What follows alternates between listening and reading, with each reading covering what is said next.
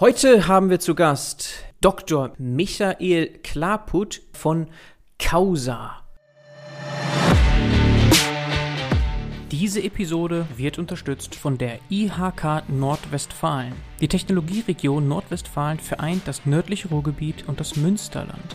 Eine einzigartige Kombination aus Hidden Champions, innovativen Hochschulen und Startup-Kultur, wo die Produkte und Geschäftsmodelle der Zukunft entstehen. Von Batterien, Wasserstoff, Cybersecurity bis hin zu künstlicher Intelligenz. Hallo Michael. Äh, hallo Bernhard, äh, vielen Dank für die Einladung. Freut mich hier zu sein. Freut mich auch sehr, dass es klappt, Michael. Ich hatte vor gut einem Jahr den Rasmus auch hier im Podcast. Da haben wir uns über Merantix unterhalten und damals auch über Sia Search und Vara, die beiden Ventures von Merantix. Und er hatte damals schon erzählt, da kommt noch einiges. Da ist schon einiges in, im Stealth-Mode. Und ja, vielleicht eins dieser Startups, das damals schon sozusagen in den Startlöchern war, ist Causa. Du bist dort äh, Managing Director, Chief Science Officer. Das heißt, darüber werden wir heute natürlich viel sprechen, aber wir wollen auch ein bisschen dich kennenlernen, Michael. Du bist auch theoretischer Physiker. Wir haben also heute die Situation, dass wir, dass zwei theoretische Physiker sich unterhalten. Wir müssen ein bisschen aufpassen, dass es nicht zu nerdig wird, wobei das ja schon so lange zurückliegt. Und bei dir muss man sagen, so auf der Nerd-Skala bist du noch mal eine Ecke weiter gewesen mit dem Thema String Theory. Das ist ja schon also extrem ja, abgehoben und sehr abstrakt, wo man immer die Frage hat, hey, hat das irgendeinen Realitätsbezug und sind diese Theorien überhaupt auch relevant? Kannst du ja gleich noch mal ganz kurz so als Anekdote erzählen und ich sehe, das hast du in Oxford gemacht und vorher warst du in München und hast dort Physik studiert. Ich will aber nicht zu viel vorwegnehmen. Äh, geh du einfach mal selber durch den Werdegang. Äh, ja, klar. Genau, also ja, du hast schon ganz gut zusammengefasst. Ich habe ja Physik studiert in München. Ähm, also da habe ich noch, damals hieß es noch Diplom. Äh, ich war, glaube ich, der letzte mhm. Diplomjahrgang. Danach war dann Bachelor-Master. Ähm, genau, und ich habe äh, Physik studiert, eigentlich, äh, also ich kam zu Physik aus Begeisterung, wenn man so will. Ähm, also ich wusste eigentlich schon in der siebten Klasse, dass ich Physik studieren will. Davor war mein Berufswunsch Erfinder und dann habe ich herausgefunden, dass, dass das, was ich als Erfinder im Kopf hatte, ähm, das ist wohl, äh, dafür muss man Physik studieren. Ähm, genau, und ich habe dann, ähm, also ich habe mich für theoretische Physik schon sehr früh interessiert. Also ich habe sehr viel Mathe gemacht im Studium ähm, und ich kam dann schon in der Diplomarbeit an die Stringtheorie heran. Ähm, vielleicht so, ähm, was, was für mich Physik ausmacht oder was, was ist überhaupt Physik? Äh, da gibt es, glaube ich, viele verschiedene Definitionen. Die, die beste, die, die ich mal gehört habe, ähm, also noch bevor ich studiert habe, und das hat mich äh, immer begleitet dann, ist, dass Physik ist es, die Frage, warum zu stellen und niemals damit aufzuhören. Ähm, also eben, warum ist eine mhm. interessante Frage und die kann man eigentlich, ja, man kann nie damit aufhören, wenn man möchte. ähm, genau, und ich bin dann, also dann zum Doktor bin ich dann weg aus München ähm, und nach Oxford gegangen äh, und habe mich dann dort äh, eben voll der Stringtheorie gewidmet. Ähm, und ich selber, also die Frage ist so interessant mit, ja, ist das überhaupt, ist das überhaupt Physik, ist das Realität? Ähm, ich glaube, streng genommen muss man sagen, äh, nein, es, es, sind erstmal nur Theorien. Also es gibt bis heute keine, keine direkten Belege, dass es auch wirklich ähm, unser Universum beschreibt. Aber ich nenne es einfach mathematische Physik. Ähm, und äh, Leute machen es auf verschiedene Art. Manche machen Stringtheorie nur Mathe zu machen. Äh, ich selber wollte mhm. Physik machen, also ich bin daran gegangen, ähm, eben mit der Idee zu verstehen, was die Welt im Innersten zusammenhält. Und äh, genau, äh, hatte diesen, diesen Winkel darauf. Ähm, es hat mir super Spaß gemacht. Also ich, ähm, mich hat äh, Stringtheorie bis, bis zum Ende äh, sehr begeistert und ähm, ich hätte es auch äh, rein intellektuell gerne weitergemacht. Ähm, aber ich habe mich dann am Ende dagegen entschieden. Ähm, ich glaube, ja, es gibt viele Gründe gegen eine akademische Karriere. Ähm, also was mir interessanterweise mit am meisten Spaß gemacht hat, war Lehre. Ähm, und ich mhm. glaube, der, der Grund, warum es mir mit am meisten Spaß gemacht hat, war, weil das war der Teil der akademischen Karriere, wo ich das Gefühl hatte, am meisten Einfluss auf die Welt zu haben, also die Welt mit zu verändern.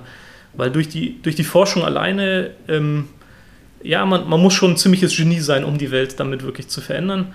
Äh, und ich glaube, ich war jetzt nicht so schlecht, aber ähm, ich war jetzt auch kein, kein Einstein sozusagen.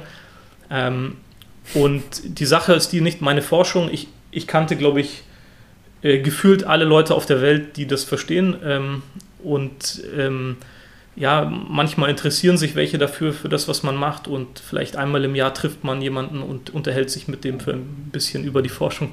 Ähm, aber man hat immer so ein bisschen das Gefühl, man ist in so seiner eigenen ganz kleinen Welt, in irgendeiner Nische und eigentlich ist es nicht so, ist es für die Zukunft der, der Welt relativ egal, was man macht.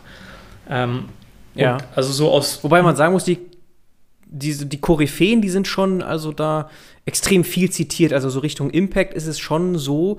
Es ist eine, ja, kann man nicht unbedingt Nische sagen, aber eine, die sehr aktiv ist und es ist schon so, dass du da tausende von äh, Zitaten ansammeln kannst. Also das ist schon so, dass die Sachen auch gelesen ja. werden in dieser Community. Die ist jetzt nicht super klein.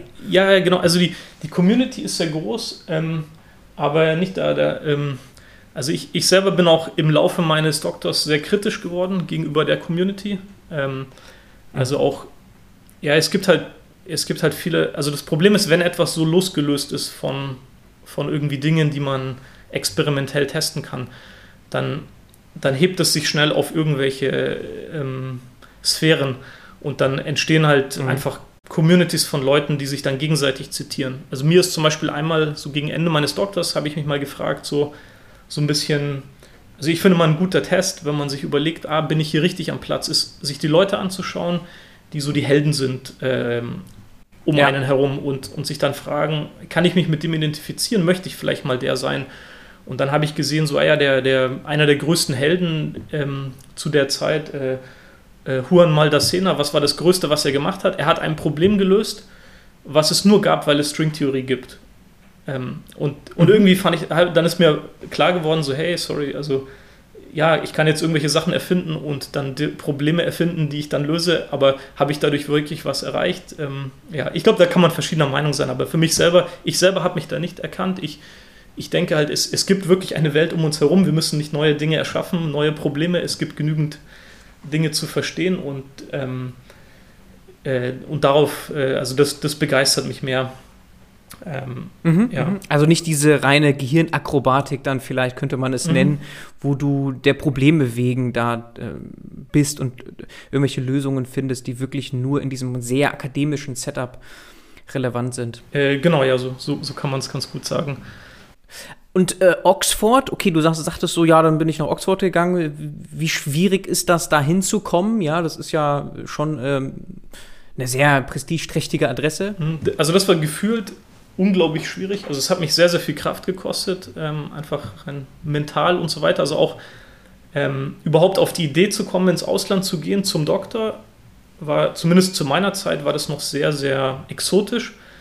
Ähm, und ich bin dann also an der TU äh, in München gab's, äh, hat, hat mal ein, ein Harvard-Alumni einen Vortrag gehalten. Ähm, äh, und der, der hat mich sehr, sehr irgendwie angestachelt und inspiriert. Und also was er eben, also er war so sehr, sehr amerikanisch, sag ich mal.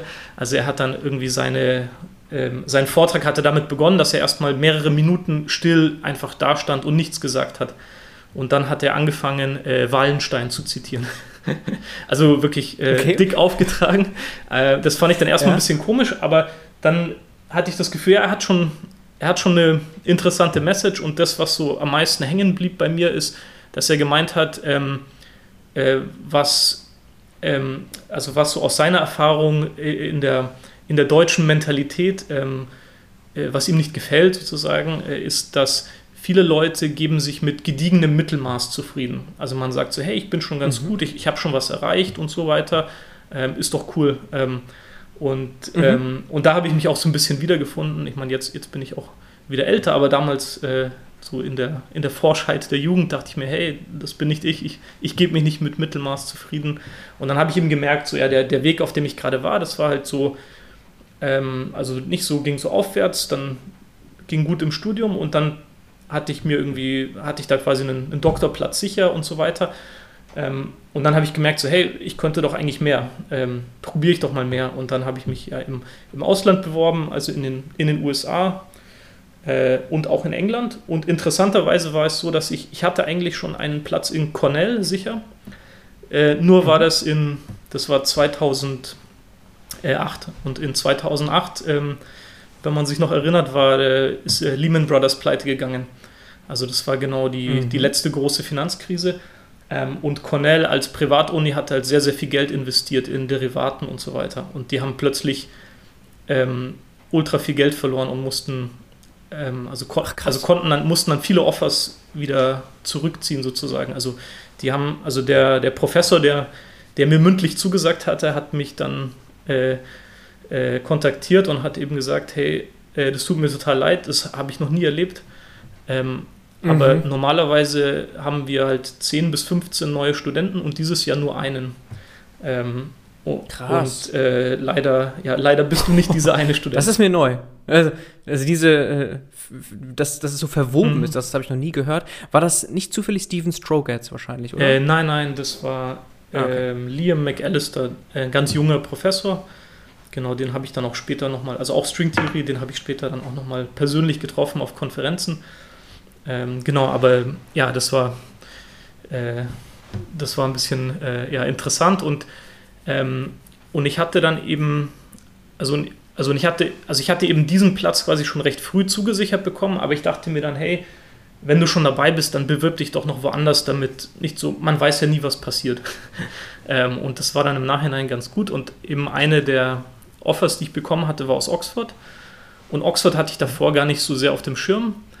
Ähm, und, und je mehr ich mich damit beschäftigt habe, umso mehr hat es mir dann gefallen. Also vor allem, weil in den USA war das Interessante, dass ähm, die, die Doktorarbeiten, die dort so angeboten wurden, die fielen gar nicht in das, was mich am meisten begeistert hat. Also im Studium, was mich am meisten begeistert hat, war immer ähm, Geometrie in irgendeiner Form. Also moderne Geometrie, äh, sprich Differentialgeometrie ähm, und Differentialtopologie.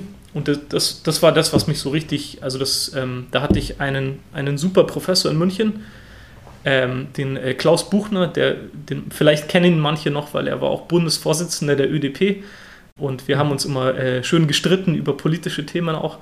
Äh, sehr, sehr, sehr, sehr, sehr netter ähm, ähm äh, Kerl und äh, super Charakter und fantastischer Lehrer. Als, also er, er war selber mal Physiker und hat dann auf ganz vielen Umwegen ist er dann Mathe-Professor geworden äh, eben für Differentialgeometrie. Und er hat, ähm, und er hat äh, einfach aus, aus Spaß hat er eine Differentialgeometrie-Vorlesung für zwei Leute gemacht. Also wir waren zu zweit und wir waren die Einzigen, die das machen wollten. Und dann hat er gesagt, ah ja, kein Problem, kommt, dann, dann können wir es auch schneller machen. Dann machen wir halt das, was wir sonst in, äh, in zwei Jahren machen, machen wir halt dann in, in zwei Semestern. Äh, dann lernt ihr ein bisschen mhm. mehr. Und das war super, äh, super toll. Und das fand ich dann ein bisschen schade, dass ich dann eigentlich keinen Doktorvater gesehen hatte in den USA, der das, also der, der wirklich in diese Richtung geht. Ähm, und in Oxford ist André Lukas, der dann mein Doktorvater wurde und ähm, der auch genau in diese Richtung geht. Ähm, und als ich das, also das, das hat sich dann so alles so ergeben und im Nachhinein muss ich sagen, dass ich total Glück hatte, dass das in Cornell nicht geklappt hat, weil ähm, ja, in Oxford bei André Lukas war einfach genau, genau das, was, was ich mir gewünscht habe eigentlich, was ich unbedingt machen wollte. Ja. Mhm. Okay. Sehr cool. Also im Grunde eine gute Promotionszeit gehabt. Du hast aber schon gesagt, dann, dann wolltest du raus aus der Wissenschaft. Hattest du ein bisschen beschrieben, dass du auch äh, das skeptisch gesehen hast, wie das System funktioniert am Ende des Tages. Und bist dann ja, raus aus diesen hochdimensionalen Räumen, die man da studiert. Ja. Wie viele Dimensionen sind das so? Ähm, genau, also bei. Typischerweise also, kann man gar nicht so also, sagen. Also Stringtheorie funktioniert, also es ist eigentlich interessant, weil Stringtheorie ist die einzige Theorie, die einzige ja. Theorie der Physik oder eine, die einzige physikalische Theorie, die nicht in beliebigen Dimensionen funktioniert. Also alle anderen Theorien könnte man, könnte man in beliebigen Dimensionen hinschreiben. Also äh, die Theorie der Gravitation, okay. also Einsteins allgemeine Relativitätstheorie, könnte in beliebigen Dimensionen funktionieren. Aber Stringtheorie funktioniert nur in 10. Äh, also 10. 10. Wo, okay. Wobei die Zeit. 10 Dimensionen. Die Zeit wird mitgezählt. Also, also eine Zeit okay. und oh, neun, okay. dann ist das ja nicht viel. neun Raumdimensionen. Und die Frage ist natürlich, ja. okay, jetzt will man damit unser Universum beschreiben, aber wir haben halt nicht 10 Dimensionen, wir haben nur vier. Also Zeit und nicht äh, drei Raumdimensionen. Und die Frage ist dann, okay, was, das ist dann offensichtlicher Unsinn, dann kann man gleich wieder aufhören damit. Ähm, es gab aber, also Leute haben da ein paar interessante Ideen entwickelt und eine der Ideen ist eben, zu sagen, dass diese sechs zusätzlichen Dimensionen, die sind schon da, die sind aber nur ganz, ganz klein. Ähm, also so wie, äh, wenn man sich vorstellt, ein Kabel zwischen zwei äh, Häusern. Wenn darauf eine Ameise läuft, denkt man ja, die Ameise kann halt nur in eine Richtung laufen, also vor oder zurück zwischen den Häusern. Wenn man aber genauer hinschaut, kann sie auch um das Kabel herumlaufen. Das heißt, es gibt eine versteckte Dimension, die man nur sieht, wenn man ganz, ganz genau hinschaut. Und so ist die Idee dort auch, und das war meine, meine Doktorarbeit. Ähm, also in, wenn man mit Stringtheorie Physik machen möchte, muss man eben äh, erklären, wie diese kleinen Dimensionen aussehen. Und das Interessante ist, dass die Geometrie, die man da wählt, bestimmt, wie am Ende das Universum, das dabei herauskommt, aussieht. Also man, nicht man macht dann sechs Dimensionen klein, am Ende kommt ein äh, 3 plus 1 dimensionales Universum heraus. Äh, und die Eigenschaften dessen, also wie die Physik darin aussieht äh, und dann insbesondere, ob das unser Universum sein könnte, wird dadurch bestimmt, welche Geometrie man dort wählt. Und man kann es nicht beliebig machen. Mhm. Äh, die Geometrie ist sehr, sehr eingeschränkt und meine Doktorarbeit war eben neue, neue Geometrien zu entdecken, äh, also neue Arten Geometrien äh, zu, zu bauen und dann zu sehen, die Universen, die dabei herauskommen, könnte denn das unser Universum sein. Mhm. Und all das ist auch nützlich für Banken. Du bist ja dann als Quant nach London gegangen. Ja, genau. Merrill Lynch verkauft man da seine Seele oder? Nein, erzähl mal. Ja. Das wäre jetzt so ein bisschen plakativ, ja. aber klar, es ist, es ist hochanalytisch, was man dort machen muss im Investmentbereich, aber vielleicht beschreibst du mal, was du da gemacht hast. Waren ja auch einige Jahre, ne? Viereinhalb Jahre oder mehr, ja. wenn ich das hier sehe auf LinkedIn. Genau, also Seele verkaufen würde ich es nicht nennen. Ähm, also ja. ich glaube, Seele verkaufen würde implizieren, dass man dann irgendwas macht, was man, was einem zuwider ist oder was irgendwie ja. was böse ist oder wie auch immer. ähm. Also ähm, man kann, glaube ich, verschiedene Meinungen haben über Investmentbanking. Ähm, ja, also aus meiner Erfahrung, ich habe also ich habe nie irgendwas, ich habe nie jemanden gesehen, der etwas Böses gemacht hat. Ich habe auch keine bösen Menschen kennengelernt. Es ist halt eine, es ist eine spezielle Welt auf jeden Fall. Äh, wie, wie kam ich da überhaupt hin? Ähm, also meine Entscheidung war eigentlich zuerst, okay, äh, raus aus Akademie sozusagen, also keine akademische Karriere, dann, dann okay, was mache ich? Ähm, dann, also um das einfacher zu machen, habe ich gesagt, okay, die nächsten Jahre möchte ich auf jeden Fall in London bleiben. Äh, viele meiner Freunde sind schon, also eben von Oxford nach London gegangen oder dann in Oxford geblieben, mhm. was nicht weit von London ist. Ähm, und dann habe ich mal geschaut, so ja, was gibt es denn für Karrieren, wo alles, was ich im Doktor gelernt habe, nicht vollkommen nutzlos ist.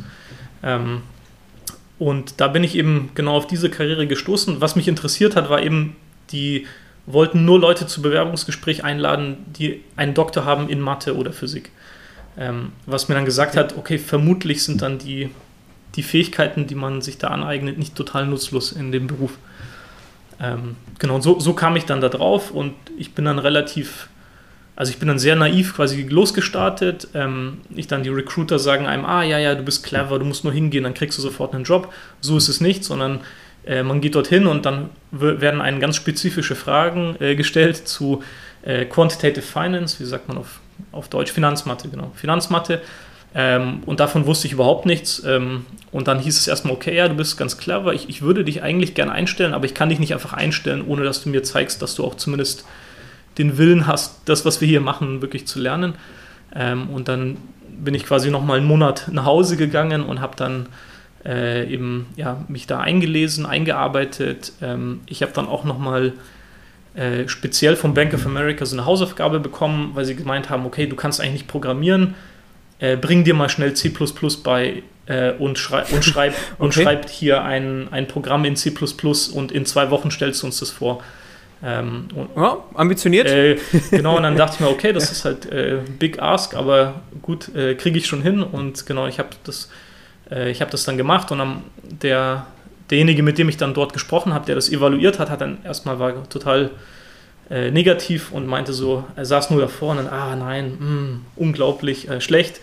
Und dann habe ich ihm aber erzählt, dass ich nur zwei Wochen hatte und davor kein C konnte und dann fand er es dann ganz okay äh, für, die, für die Randbedingungen. Ähm, aber du konntest schon programmieren, das schon, oder? Das war jetzt nicht. Ja, es war jetzt nicht. Das, das geht ja sonst gar nicht. Es war jetzt nicht komplett neu für mich in dem Sinne. Ich hatte aber, Also MATLAB oder irgendwas konnte Genau, also Mathematiker habe ich während ja. dem Doktor gemacht. Okay, ähm, Mathematiker, ja. ja. wobei Mathematiker ist ja schon sehr weit weg von, ja, genau. der, von Code. Der Sprung, ja. also der Sprung auf C ist schon etwas härter. Ähm, ja, ich, ich konnte halt. Das ist also das ist, ja. wie Äpfel und Bier, das kann man gar nicht vergleichen. Ja, ja, genau. Also ich habe, also ich habe als, also im äh, für meine Facharbeit während dem Abitur, ich weiß nicht, ob es das noch gibt, aber so eine kleine Forschungsarbeit, die man da macht, äh, am Ende des Gymnasiums, da habe ich ein bisschen C geschrieben. Ähm. Aber das war auch schon lange her, genau. Ja, genau. Aber ja, ich. Da hast du in zwei Wochen also C dir so die Basics angeeignet und schon ein Problem gelöst im Bereich von Finanzmathe. Genau, das war so ein Standardderivat, also Derivative Pricing. Also die, vielleicht, genau, also was macht man dann eigentlich bei der Bank? Ähm, die, also Investmentbanking ist ein riesen, eine Riesenwelt. Wenn man es nur aus Filmen kennt, dann, dann versteht man das gar nicht, wie riesig das ist. Also das ist unvorstellbar groß. Äh, man kann es generell in zwei Welten einteilen. Die eine ist Corporate Investment Banking. Ähm, also zum Beispiel, wenn ein Unternehmen frisch an die Börse geht, wenn ein Unternehmen neue Aktien ausgibt, ähm, wenn ein Unternehmen ein anderes Unternehmen kauft. Ähm, ja, da gibt es ganz viele Finanzdienstleistungen um diese Probleme herum. Äh, das wird von Investmentbanken gemacht. Äh, das ist eine Welt. Ähm, die andere Welt ist Markets, würde ich es mal grob nennen. Äh, Markets, also Märkte. Kann man sich wirklich wie einen Markt vorstellen, nur es werden halt nicht Äpfel und Birnen gehandelt, sondern etwas komplexere Dinge, also irgendwie, äh, ja, das Simpelste ist dann irgendwie, ja, Gold, Silber, ähm, bisschen komplizierter ist schon nicht Anteile an Unternehmen, also Aktien, ähm, nicht heutzutage kann man noch Bitcoins äh, handeln und so weiter. Ähm, und auf diesen Dingen, die man direkt handelt, aufbauend gibt es eben dann noch sogenannte Derivate, Derivate sind einfach nur irgendwelche Verträge, die sich auf Dinge berufen, die man wirklich kaufen und verkaufen kann. Also zum Beispiel ähm, ein simples Derivat wäre, ich kaufe 100 Kilo Gold zum Preis von einem Euro in zwei Jahren. Ähm, und die Frage ist dann, also die, die Kernfrage, und dafür sind dann, also dafür war ich dann da sozusagen, ist, was soll denn so ein Vertrag wert sein? Und Verträge können noch sozusagen negativen Wert haben, nicht? Also wenn ich, wenn ich 100 Kilo, wenn ich das Recht habe, 100 Kilo Gold in einem Jahr zu kaufen, äh, dann sollte ich wahrscheinlich dafür zahlen. Und die Frage ist, wie viel sollte ich denn dafür zahlen müssen? Also was ist ein fairer Preis dafür? Ähm, und da gibt es eine Theorie dahinter, das ist, äh, ja, ist ganz interessant. Ähm, und das ist auch dann der Grund, warum man da ähm, Leute holt, die einen Doktor haben in Mathe oder Physik äh, weil es eben recht komplizierte Mathematik ist. Also man würde es vielleicht nicht glauben, aber im, im Endeffekt, ähm, um jetzt nicht zu lange da auszuholen, im Endeffekt ähm, stellt man eine komplexere partielle Differentialgleichung auf äh, und die muss man dann numerisch lösen. Ja, also das, das, e, also das echte Problem, was dann eine Bank hat, die solche Verträge ausstellen will, ist, was, was soll so ein Vertrag wert sein? Und um so einen Preis auszurechnen, muss man im Endeffekt eine partielle Differentialgleichung lösen. Ähm, und die Hauptherausforderung ist, dass eben dann, das wird am Computer gemacht, also man, man braucht eine numerische Simulation, also es ist wirklich klassische Numerik, eben Differentialgleichungen lösen. Ähm, und das Ganze muss mhm. dann, nicht, das muss halt auf industriellen Maßstab gemacht werden. Also jede, jeder Vertrag hat seine eigene Differentialgleichung, wenn man so will. Und es gibt halt tausende von Verträgen auf den Büchern. Ähm, und die Trader, also die dann die Entscheidungen treffen, was wird gekauft, was wird verkauft, welche Risiken entstehen gerade, welche Risiken muss ich irgendwie abfedern. Ähm, nicht die, das ist wie, wie ein Flugzeug fliegen, aber ohne Fenster und ähm, man muss sich dann halt auf die Instrumente verlassen können. Und die Zahlen, die auf den Instrumenten stehen, das ist das, was der Quant liefert. Also die, äh, der Quant baut die, die Sensoren und die Instrumente und zeigt dann Zahlen an und der Trader trifft dann die Entscheidung, okay, ich drehe jetzt nach links oder rechts, ich gehe tiefer, höher, wie auch immer. Mhm. Mhm. Genau, und, ja. und es ist in der. Ja, genau, ich will dich gar nicht unterbrechen. Nee, nee, ich, ich wollte nur so der, also für so, um eben zurückzukehren, so auf diesen, den Pfad, den ich beschritten hatte, wollte ich nur sagen, also eben das, das ist natürlich sehr, sehr anders als die akademische Welt. Ähm, man macht eben noch, mhm. also man, man macht eben noch intelligente Dinge. Also man, irgendwo fängt das ja alles ja an, quasi auf einem Blatt Papier macht man Mathematik, also so wie, wie in meinem Doktor. Ähm, und dann ziemlich schnell kommt man aber an den Punkt, dann muss es übersetzt werden in etwas, was ein Computer verstehen kann. Also dann wird es dann in C geschrieben. Ähm, und das bringt aber erstmal dem Trader nichts. Ähm, das heißt, man muss es irgendwie auch an den Trader bringen. Und ähm, da hatten wir dann einerseits Excel-Plugins, wir hatten aber auch äh, Python-UIs. Ähm, und am Ende schaut sich das der Trader dann auch an und hat auch Fragen. Und diese ganze Reise, ähm, also dafür war ich verantwortlich. Also das nennt man dann auch genauer Front Office Quant. Also es gibt auch verschiedene Quants. Es gibt noch Risk Quants und äh, Regulatory Quants und Model Validation Quants und so weiter. Also wie gesagt, das ist alles eine unvorstellbar große Welt.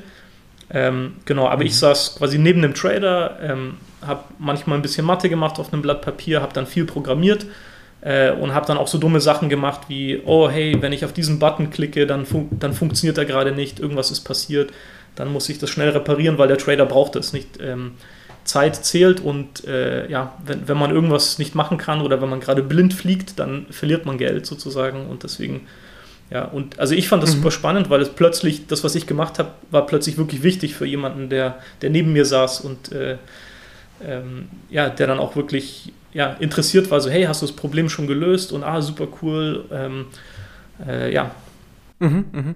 Und das ist etwas, was man als Außenstehender auch nicht unbedingt weiß, dass äh, Mathematiker, Physikerinnen da sehr willkommen sind. Also es gibt ja auch viele Gleichungen und Modelle, die sind de facto übernommen worden aus der Physik oder Mathematik. Ja. Sowas wie Black Scholes, glaube ich, ist ein so ein mhm. Modell, das total Standard ist in dem ja. Bereich. Ne? Oder sehr berühmt ist ja Renaissance Technologies mit James Simons, glaube ich, als Mathematiker, der ja auch lange Prof war und dann diesen, ähm, ja, fast schon legendären eigentlich äh, Investment, diese Gesellschaft aufgebaut hat mit abstrusen äh, Renditen und im Grunde basierend auf ja, Mathematikern, Mathematikerinnen, Physikern, Physikerinnen, Computer Scientists, also ganz bewusst eben nicht irgendwie ähm, Wirtschaftswissenschaftler, sondern ne, mhm. also nur Leute, die irgendwie Chaostheorie gemacht haben oder verschiedenste äh, andere wahrscheinlichkeitstheoretische Betrachtungen in der Forschung gemacht haben. Das sind die, die dort vor allem tätig sind. Und das ist bei anderen Banken anscheinend auch so, dass genau diese Leute gesucht werden. Ja, ja, genau. Also das ist, ja, weil, also da gibt es auch mhm. dann eben, ja, die Investmentbanken ist dann ein Teil der Welt, dann gibt es noch die Hedgefonds. Also die, äh, die, die, die, machen keine Märkte, aber sie kaufen und verkaufen an diesen Märkten. Ähm, und genau, das ist dann auch nochmal ein bisschen, da werden nochmal andere Profile gesucht. Also Hedgefonds machen auch gerne mehr Datenanalyse und solche Sachen. Ähm, dann gibt es mhm. noch Algorithmic Trading, Electronic Trading, äh, ja, genau. Und, ja. und auch, also eben, das hat sich auch gewandelt. Also ich glaube eben in den 80er Jahren war es noch weniger quantitativ zum Beispiel, also weniger, weniger Mathematik, weniger Zahlen. Die Welt hat sich aber sehr verändert. Also alle, alle Trader, mit denen ich zusammengearbeitet habe, die haben auch Mathe studiert oder sowas. Also war ich glaube, das war früher so der klassische Werdegang. Man geht nach Oxford, man studiert irgendwie englische Literatur oder Philosophie ähm, und dann äh, irgendwie, ja, dann geht man zur Investmentbank und äh, kauft und verkauft und man muss eigentlich nur intelligent sein und äh, eloquent.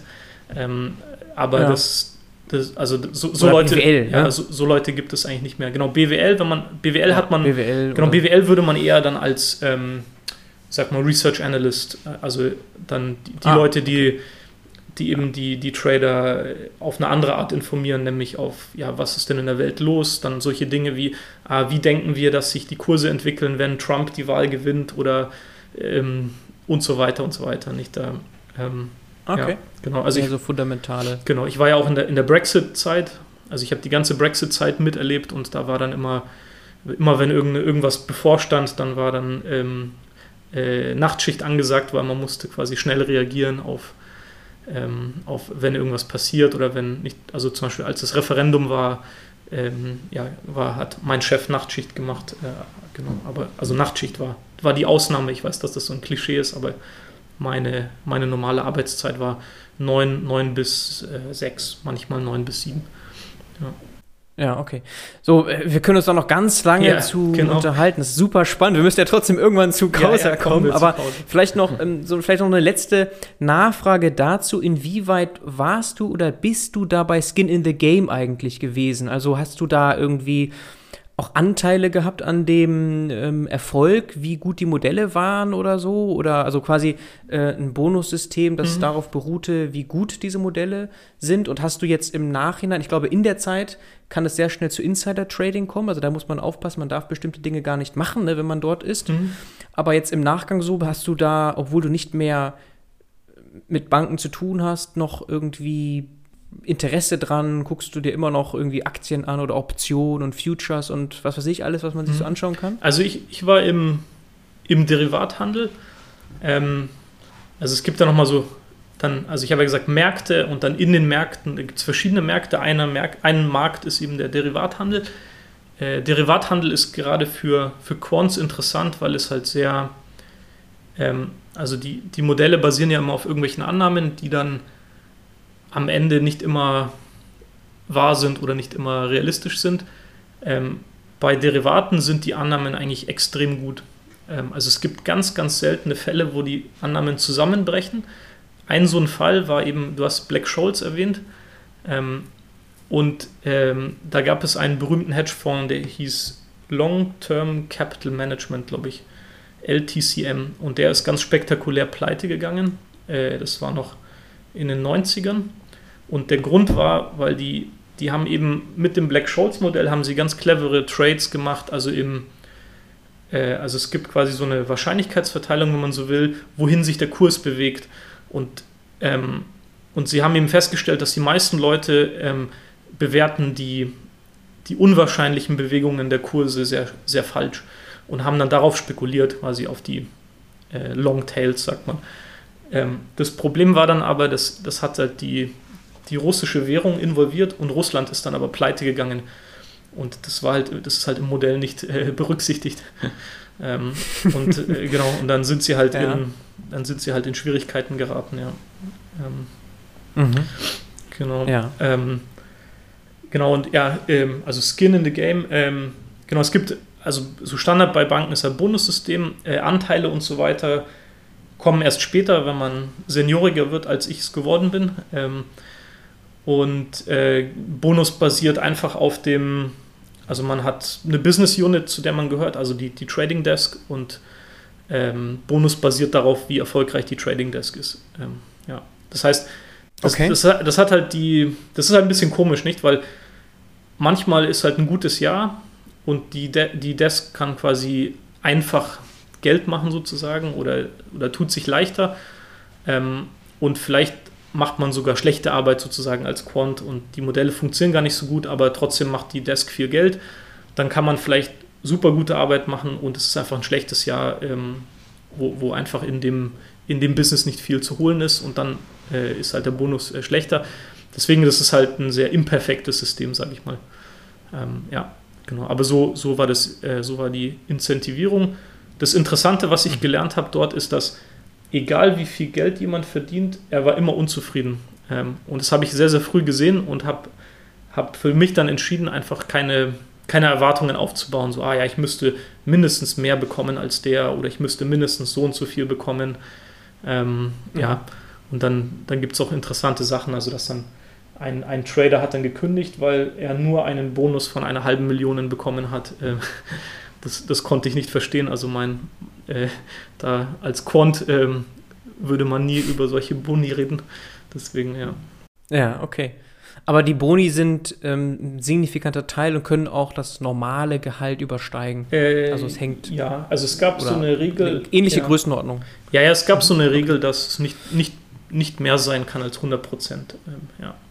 Okay, interessant. Aber das ist eben auch ganz anders als ja in anderen Bereichen, dass die mhm. Boni also derart ja hoch ausfallen können. Es gibt da eine hohe Zufälligkeit, das hast du ja gerade mhm. beschrieben. Du kannst schlechte Arbeit leisten und ist der Bonus trotzdem gut und andersrum. Da gibt es ja auch interessante irgendwie ja, Blogartikel oder ähnliches, wenn man mal so ein bisschen sich umschaut, dass diese Zufälligkeit enorm ist, eigentlich, was diese Boni angeht. Mhm. Ähm, ja, okay, spannendes Thema. Und dann bist du da aber ja raus offensichtlich, mhm. raus auch aus London und zurück in deine Heimat erstmal, München. Ja, genau. Also ich hatte ähm, also ich habe ich hab das äh, länger quasi geplant, äh, wenn man so möchte. Ähm, also als ich angefangen habe mit Investmentbanking, habe ich mir, also habe ich mir quasi das Ziel gesetzt, ähm, ich darf hier nicht länger bleiben als fünf Jahre. Also weil, weil ich wusste eben, dass es ähm, sehr, wie sagt man, sehr verlockend ist. Oder also man, die Gefahr, die ich gesehen habe, war, dass es halt dann irgendwann sehr gemütlich sein wird und, ähm, und ich dann für immer dort hängen bleibe. Und ich wusste aber von vornherein, dass es, dass ich da nicht hingehöre sozusagen. Also dass es nicht so meine, meine Welt ist, wenn man so will. Also die, ähm, also wie gesagt, ich habe niemanden Bösen dort kennengelernt, ich habe keine bösen Dinge gesehen. Ähm, ich äh, hatte auch irgendwie kein schlechtes Gewissen oder irgendwas. Ähm, ich sehe auch den Sinn des Ganzen, warum Investmentbanken existieren, warum existieren Derivate und so weiter. Aber einfach ich persönlich, es hat irgendwie mich nicht begeistert. Also es hat irgendwie mein, mein, nicht meine Passion angeregt. Äh, ja, ich bin jetzt nicht in der Früh aufgesprungen und so, hey, cool, Derivathandel, sondern es war schon cool, es war halt intellektuell anspruchsvoll und ich habe unglaublich viel gelernt, praktische Dinge, also vor allem Programmieren, Software Development, diese ganzen Sachen. Wie, wie bringt man denn überhaupt Mathe an jemanden, der, der etwas Echtes machen möchte in der Welt? Wie kann man denn mit Mathe wirklich etwas, etwas ändern in der Welt? Also nicht nur Paper schreiben und äh, irgendwelche abstrakten Dinge tun, sondern wirklich so, ja, nicht, also bei der Bank ganz ist es einfach, einfach, ja, mehr Geld machen. Wie, wie kann man denn das mit Mathe erreichen? Ähm, mhm.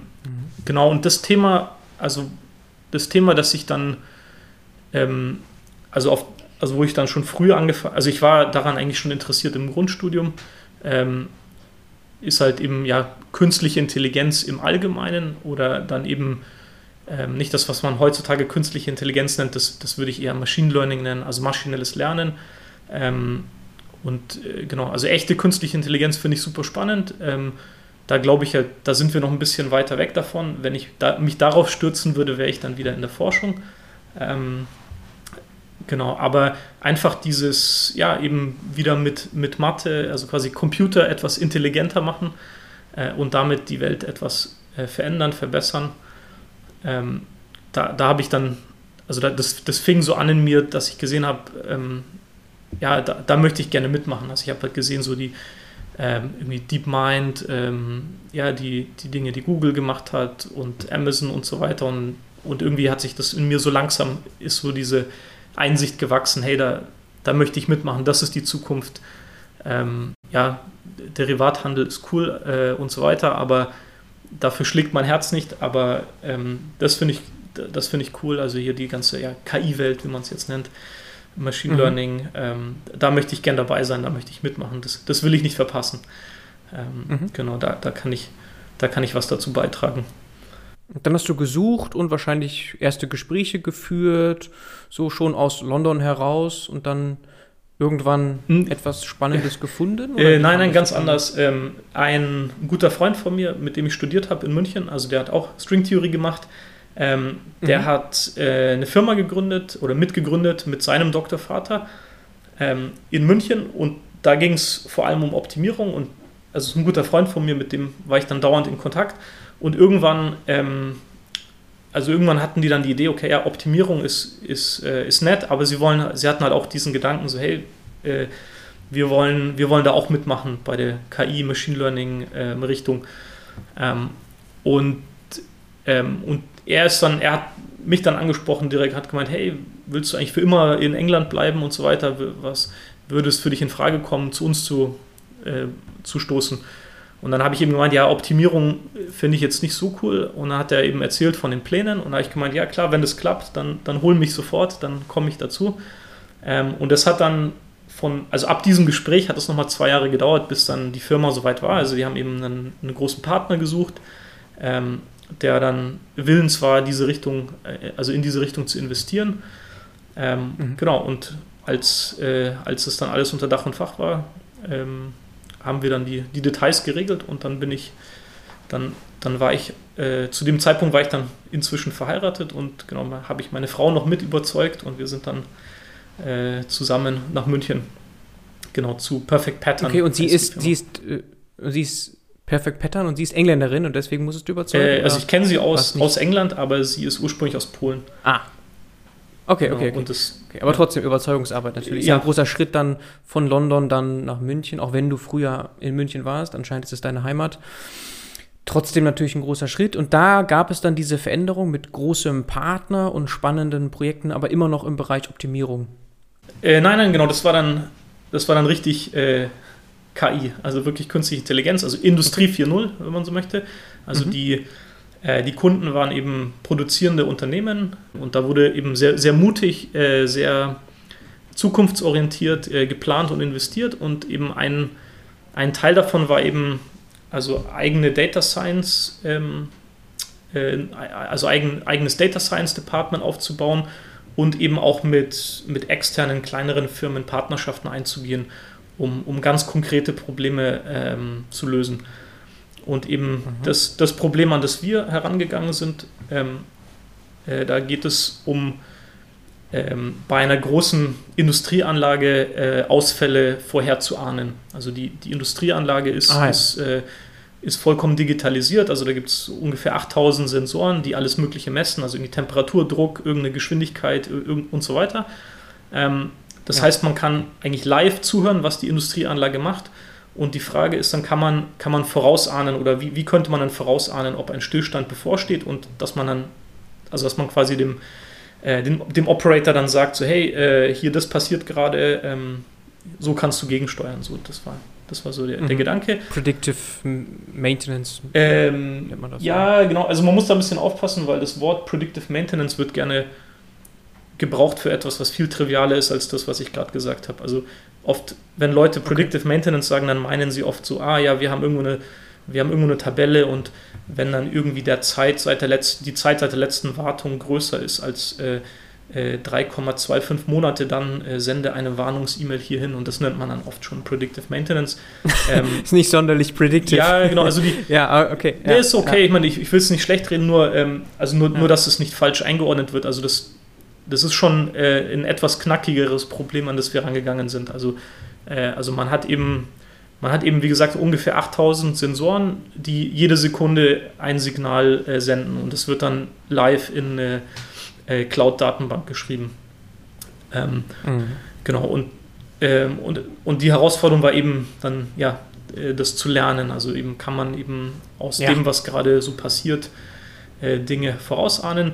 Ich, ich will ja auch nicht zu lange darauf rumreiten, weil es doch, wie wir gleich hören werden, äh, eher weiter weg ist von Causa. Ähm, Mhm.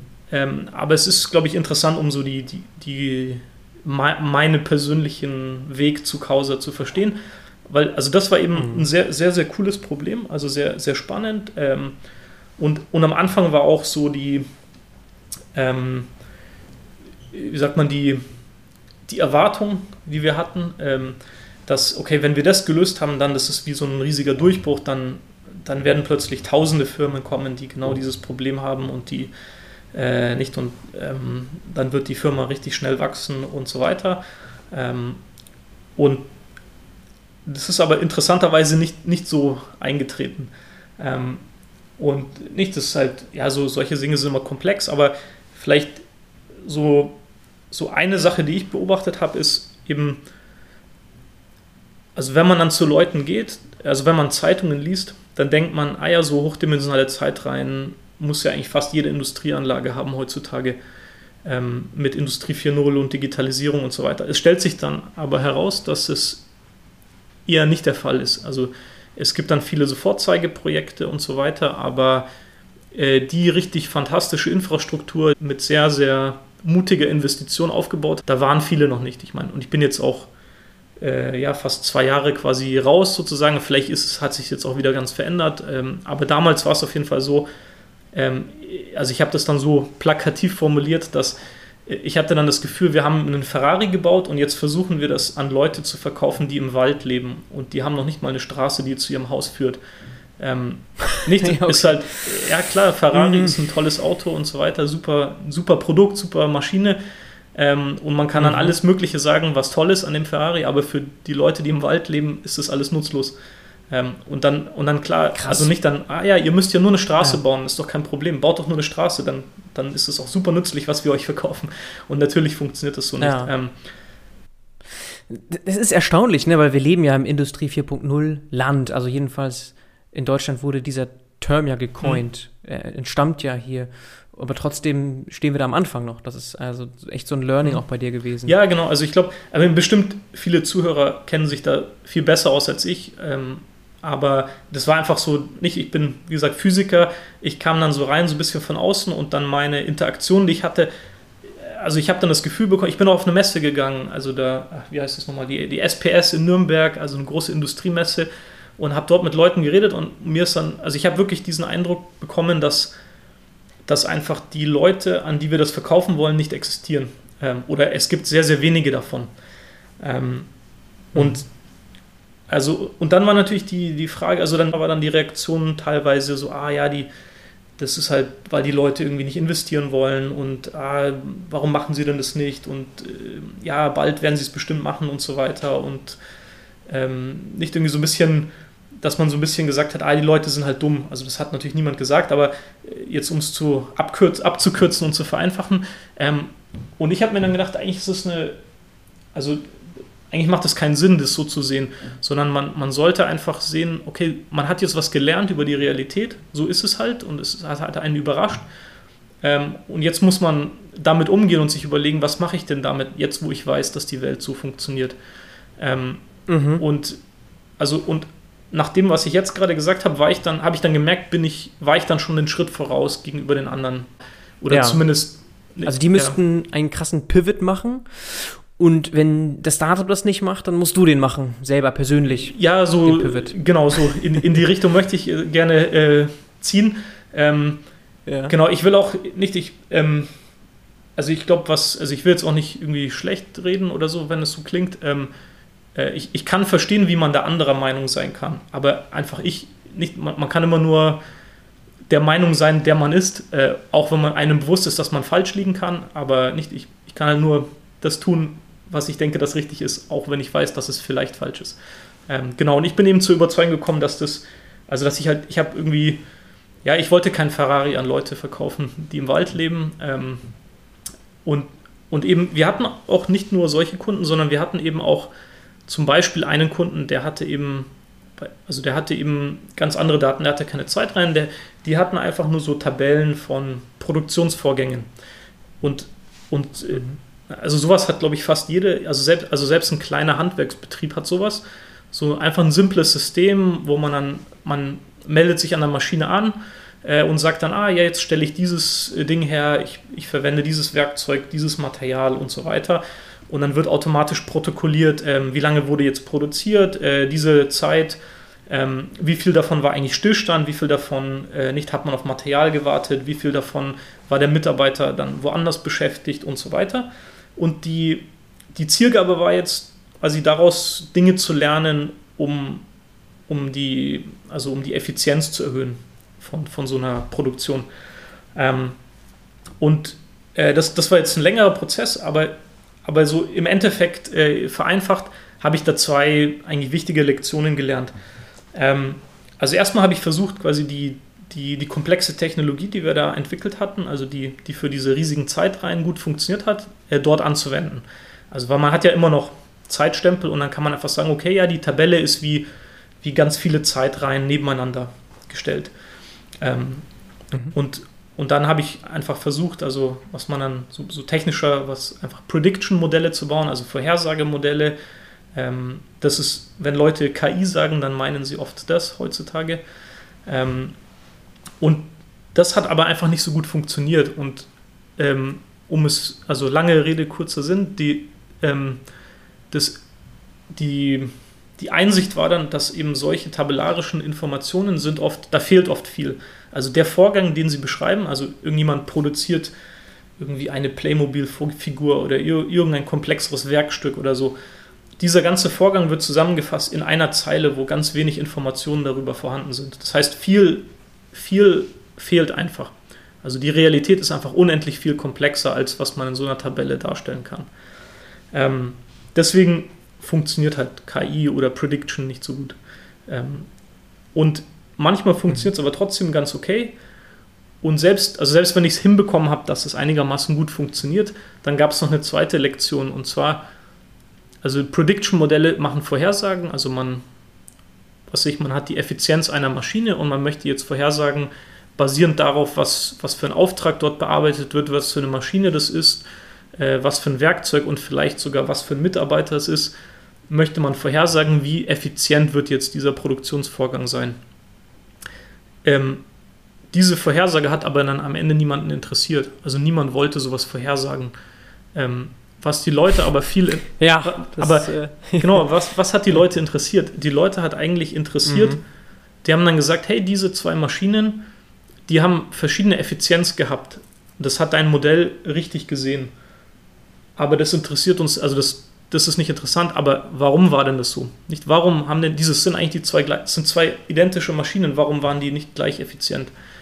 Das wollten die herausfinden. Mhm.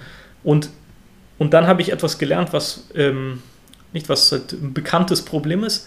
Äh, die Frage, warum, ist extrem schwierig zu beantworten. Also gerade für so Prediction-Modelle, für so Vorhersagemodelle ähm, ist die Frage, mhm. warum, extrem schwer. Und selbst wenn man sie dann irgendwie beantwortet, kommen oft unsinnige Sachen dabei heraus. Also ein, mhm.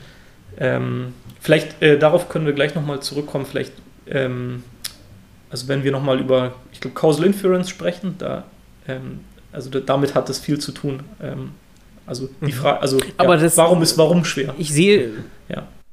warum ist warum schwer? Aber genau, das ist ja so ein bisschen auch dein Weg gewesen mhm. schon von früh an. Warum? Das hat dich zu Physik geführt. Du wolltest immer diese Frage beantwortet haben, wissen. Und eigentlich bist du da wieder hin dann zurück. Äh, also warum sind die Dinge so, wie sie sind? Also warum ist die Effizienz bei dieser Maschine denn höher? Das ist eine Frage, klar, das beschäftigt die Menschen, weil sie ja auch, das ist auch actionable viel mehr, weil du dann sagen kannst, ach so, dann müssen wir dieses oder jenes mhm. machen, ändern oder so. Ja, ja das, das ist ja viel mehr actionable, wenn du weißt, warum. Ja, genau, also genau, also ich habe ich hab das dann auch, äh, genau, das hat mich dann auch irgendwie schnell äh, emotional berührt, also wo ich dann irgendwie gemerkt habe, so hey, da irgendwie, irgendwie bin ich da an was dran, was äh, Sinn macht für mich, irgendwie was, ähm, also ich habe dann so einen Zug verspürt, irgendwie so, hey, das, irgendwie bin ich da auf was gestoßen, was, wo, wo ich hin möchte, äh, irgendwie. Ähm, genau, und ähm, also, und ich stand dann eben mit, also bei diesem Kunden quasi vor diesem Problem, dass es eben, also dass ich irgendwie die nicht zufriedenstellen konnte und ich habe dann irgendwann gesagt, okay. Und, äh, hm? und, da warst du noch bei Perfect Pattern? Ja, genau. Das war eben bei Perfect ja, Pattern, mhm. das war eben ein, genau. so ein Produzi produzierendes noch, ne? Unternehmen. Genau, was eben ja. ko konkret dieses Problem hatte mit der Effizienz von den Maschinen. Ähm, genau. Und, ähm, und ich stand dann eben vor dem Problem, also ich, ich wollte die irgendwie glücklich machen, aber mit dem, was wir bisher gemacht hatten, hat es nicht funktioniert und ich habe dann angefangen, radikaler neu zu denken.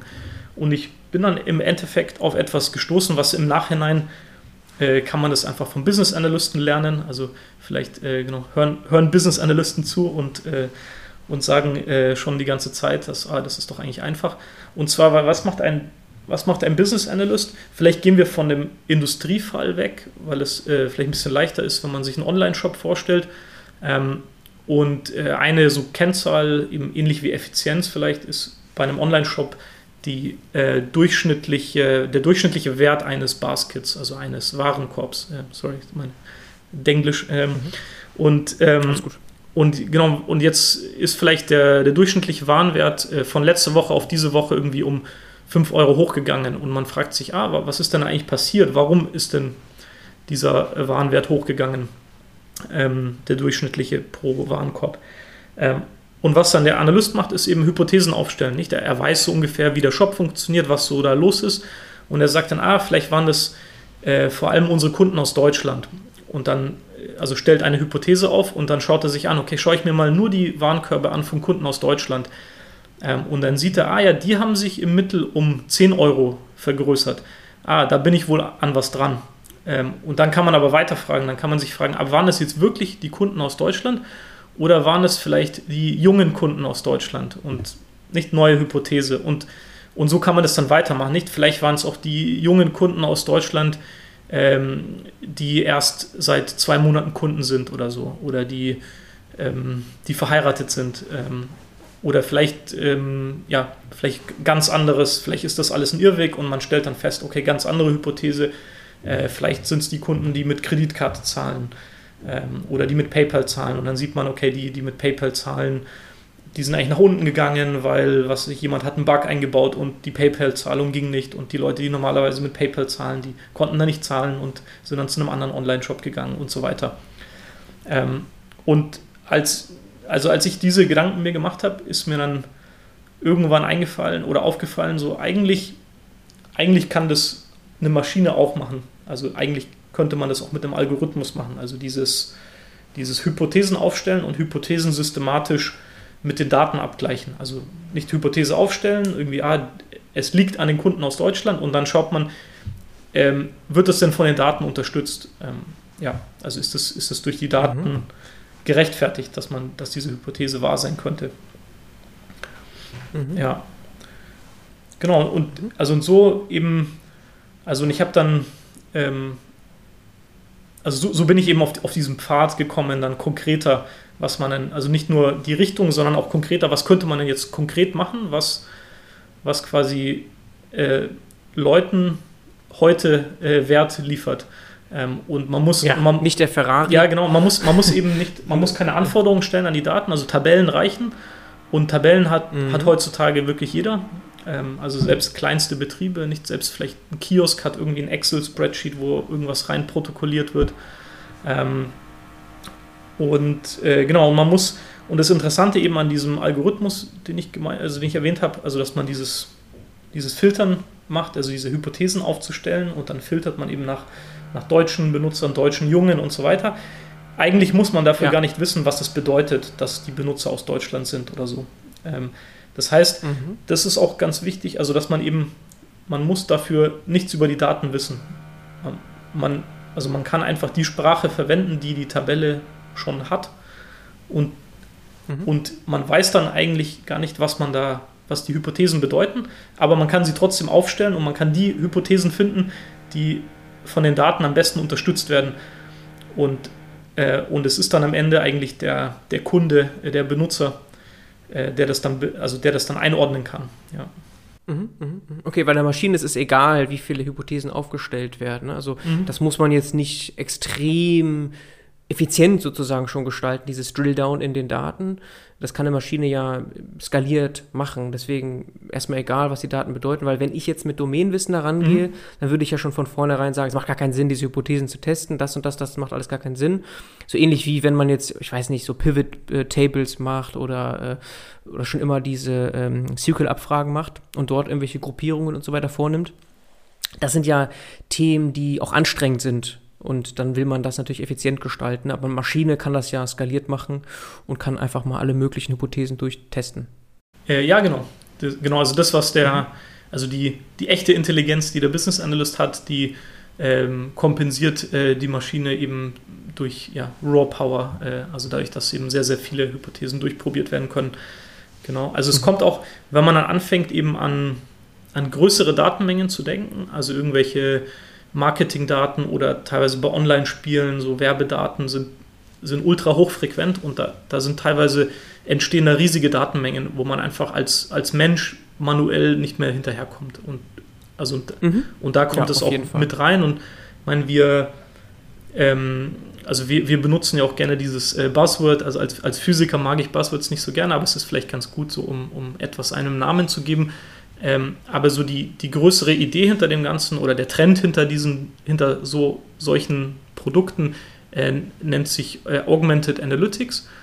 Ähm, und es geht eben darum, also äh, Business Intelligence, also das, was wir gerade beschrieben haben, ist eben, was ein Business Intelligence Department macht, also eben Fragen beantworten über, wie, wie das Business sich verhält, was, was so passiert, was gerade los ist. Ähm, mhm. Und dass man äh, das eben kombiniert mit ähm, äh, KI und äh, modernem Machine Learning. Ähm, mhm. Und die, der Fokus ist eben auf äh, Augment, also, also Augment im Gegensatz zu äh, Replace. Also, im, also es wird niemand ersetzt, sondern es geht wirklich darum, die, also die, die bestehenden, die existierenden Analysten ähm, effizienter zu machen ähm, ergänzen, ergänzen, ergänzen genau. augmentieren. Also genau, mit ja, genau mit künstlicher Intelligenz. Ich, ja. ich sage immer ganz gerne, genau. bei künstlicher Intelligenz geht es eigentlich nicht darum, Maschinen menschlicher zu machen, sondern es geht eigentlich darum, Menschen menschlicher zu machen, indem man ihnen Dinge wegnimmt, also indem man ihnen Arbeit abnimmt, die Maschinen einfach äh, besser machen können. Ja, also lang, das ist dann oft mhm. auch, also die Dinge, die Maschinen besser machen als Menschen, das sind oft auch Dinge, die eigentlich langweilig sind, die, die ein Mensch vielleicht nicht so gerne macht. Und ganz konkret jetzt in ja. diesem äh, Beispiel, das wir hatten, nicht, ähm, man kriegt dann quasi, wenn man so möchte, eine, eine Shortlist von Hypothesen, die wirklich von den Daten unterstützt werden. Und dann geht halt eigentlich erst die, die interessante Arbeit los. Also dann Absolut. Nicht dann, also dann kommt, also ab dann braucht man halt wirklich das Verständnis und das Wissen, was, was bedeuten denn die Daten, was heißt es denn, junge Benutzer aus Deutschland und so weiter. Man muss vielleicht auch noch viele Dinge wissen, die gar nicht in den Daten drin sind, wie, wie funktioniert denn das Business an sich, vielleicht gibt es auch irgendwelche Dinge, die gar nicht digitalisiert sind, die, die man, wo man jemanden anrufen muss, mit jemandem sprechen muss. Nicht da, da geht halt die, die interessante Arbeit los und, ähm, und wir, ja. wir wollen eigentlich die, ähm, also wir haben es oft gesehen bei bei Kunden, dass die äh, Business ähm, Intelligence Departments total überlastet sind. Also die kriegen viel zu viele Fragen, ähm, die können sie gar nicht beantworten. Und die Idee ist eben, wenn man, wenn man halt diese monotone, äh, zeitreibende Arbeit äh, wegnimmt, ähm, dann hat man mehr Zeit, äh, Fragen zu beantworten. Also es gibt mehr Antworten, dann kommen wahrscheinlich auch mehr Fragen und dann wieder mehr Antworten. Ähm, und das Ganze führt am Ende dazu, dass, dass das Unternehmen an sich äh, schneller auch reagieren kann auf Dinge. Man kann auch, ähm, also oft kurzfristige Trends, bis, bis man da wirklich dahinter kommt mit manueller Analyse, ist der Trend schon wieder vorbei. Ja? Und, ähm, und, und mhm. mit Augmented Analytics. Deswegen Geschwindigkeit. Genau, würde man, man wird einfach, man wird einfach schneller und ähm, ja, kann durch, also dadurch, dadurch wird dann echtes, also echte datengetriebene Entscheidungen werden dadurch eigentlich erst möglich. Ähm, mhm. Also nicht, nicht Entscheidungen, die also, man eben Monat für Monat trifft oder äh, Quartal für Quartal, sondern wirklich, was weiß ich, äh, Tag für Tag. Fast Realtime. Genau, also ja. wir haben mit einem, also ein, ein Kunde von uns, die sind ein sehr großes ähm, Portal für so Hotelbuchungen und so weiter und die haben eben die haben eben gesagt, also als sie noch ganz am Anfang waren, als sie noch irgendwie sich nicht so richtig durchgesetzt hatten, was was sie dann gemacht hatten, war wirklich sich, also die, die ganzen Top-Level-Executives haben sich dann äh, immer abends eingeschlossen für mehrere Stunden und haben die, die, die Zahlen des Tages analysiert und haben dann versucht, eben Trends zu finden und dann wirklich quasi täglich äh, darauf zu reagieren, Dinge anzupassen.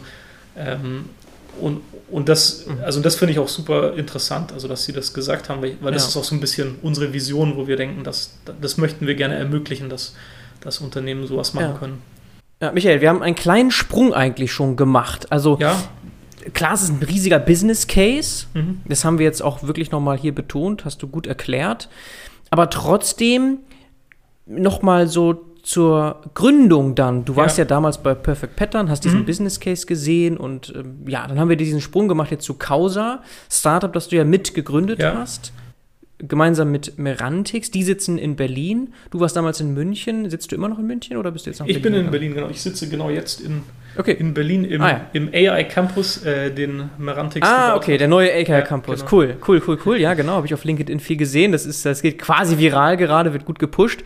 Und äh, aber warum dann Merantix? Also du hast dann wahrscheinlich gesucht, wie du diesen Business Case dann irgendwie umsetzen kannst, selbst umsetzen kannst. Und dann brauchst du ja einen Mitgründer, irgendeine Struktur. Und dann mhm. bist du zum Merantix irgendwie gekommen. Ja, genau. Also ich war, ich, ich, ich, hatte sehr viel Glück, sage ich mal, ähm, weil ich war noch ganz am Anfang überhaupt von dieser, also die Gedankenkette fing gerade erst an, so, ah, ähm, nicht irgendwie, wie, wie, wie, wie könnte ich denn da hinkommen, dass ich, dass ich daran mal arbeite oder dass man in die Richtung geht. Ähm, und dann hatte ich immer überlegt, ja, Unternehmen gründen ähm, habe ich noch nie gemacht und ähm, irgendwie kann ich, also konnte ich, hatte ich auch überhaupt keinen Bezug, irgendwie war, was, was heißt das, irgendwie nicht mein, äh, meine Frau war auch gerade äh, schwanger zu der Zeit, äh, ganz neu. Und dann nicht habe ich mich auch gefragt, so, puh, ist das vielleicht eine ganz schlechte Idee in diesem Moment in meinem Leben und so weiter. Und dann habe ich mich erinnert, dass eben ein Bekannter von mir aus Oxford, Rasmus, ich wusste eben, dass er ein Unternehmen gegründet hat. Ähm, und ich habe ihn dann mhm. einfach mal angeschrieben und dann haben wir uns unterhalten und ich wusste tatsächlich gar nicht, dass Merantix ein Startup Incubator ist, also eben eine, eine Firma, die genau dafür da ist, um äh, ja, äh, Leute mit Ideen zu unterstützen, daraus ein Unternehmen zu machen und ähm, eine Erfolgsstory daraus. Und äh, genau, das, also es war eben totales Glück in dem Sinne. Ähm, und ja, Rasmus hat, hat mich dann, äh, ja, hat dann mich überzeugt, dass es, äh, dass es prinzipiell gar nicht, äh, gar nicht so schlimm ist oder so schmerzvoll, ein Unternehmen zu gründen, wenn man mit den richtigen Leuten in Kontakt ist. Und ähm, mhm. genau, aber die Sache war natürlich die, weil ich bin halt ja Physiker, Techniker, ähm, äh, so ein, ein Unternehmen alleine gründen würde ich, würde ich, äh, also hätte ich auf jeden Fall nicht gemacht. Ich, ich habe einfach nicht die, mhm. die Business-Seite fehlt mir total. Ähm, und deswegen, also auch Erasmus meinte dann, hey, sprich doch mal mit Stefan. Also Stefan ähm, interessiert sich für ähnliche Themen. Und dann äh, habe ich mit Stefan gesprochen und wir haben sehr schnell gemerkt, dass wir auf komplett unterschiedlichen Wegen zu einer sehr ähnlichen, also eigentlich derselben Idee gekommen sind. Ähm, und äh, ja, dann, äh, dann haben wir gesagt, okay, dann, ja, dann komme ich mal nach Berlin und dann unterhalten wir uns etwas äh, etwas intensiver, etwas länger und ähm, ja, und es hat dann irgendwie äh, auch in jedem Schritt gepasst und ähm, mhm. ja, also irgendwie, ich weiß nicht, also man hat irgendwie so intuitiv gemerkt, es, es passt irgendwie, man, also wir waren eben, wir sind eben verschieden, aber nicht zu verschieden. Ähm, und ergänzt euch gut. Genau, wir haben. So wie das sein muss, ne? Im, ja, genau. Im Core-Team. Und ähm, ja. ja. und dann nach, also ja, dann relativ schnell, würde ich sagen, also nach einigen Wochen ähm, haben wir uns entschlossen, ja, let's do it. Ähm, und äh, mhm. genau, und dann im September letzten Jahres haben wir dann gegründet, offiziell.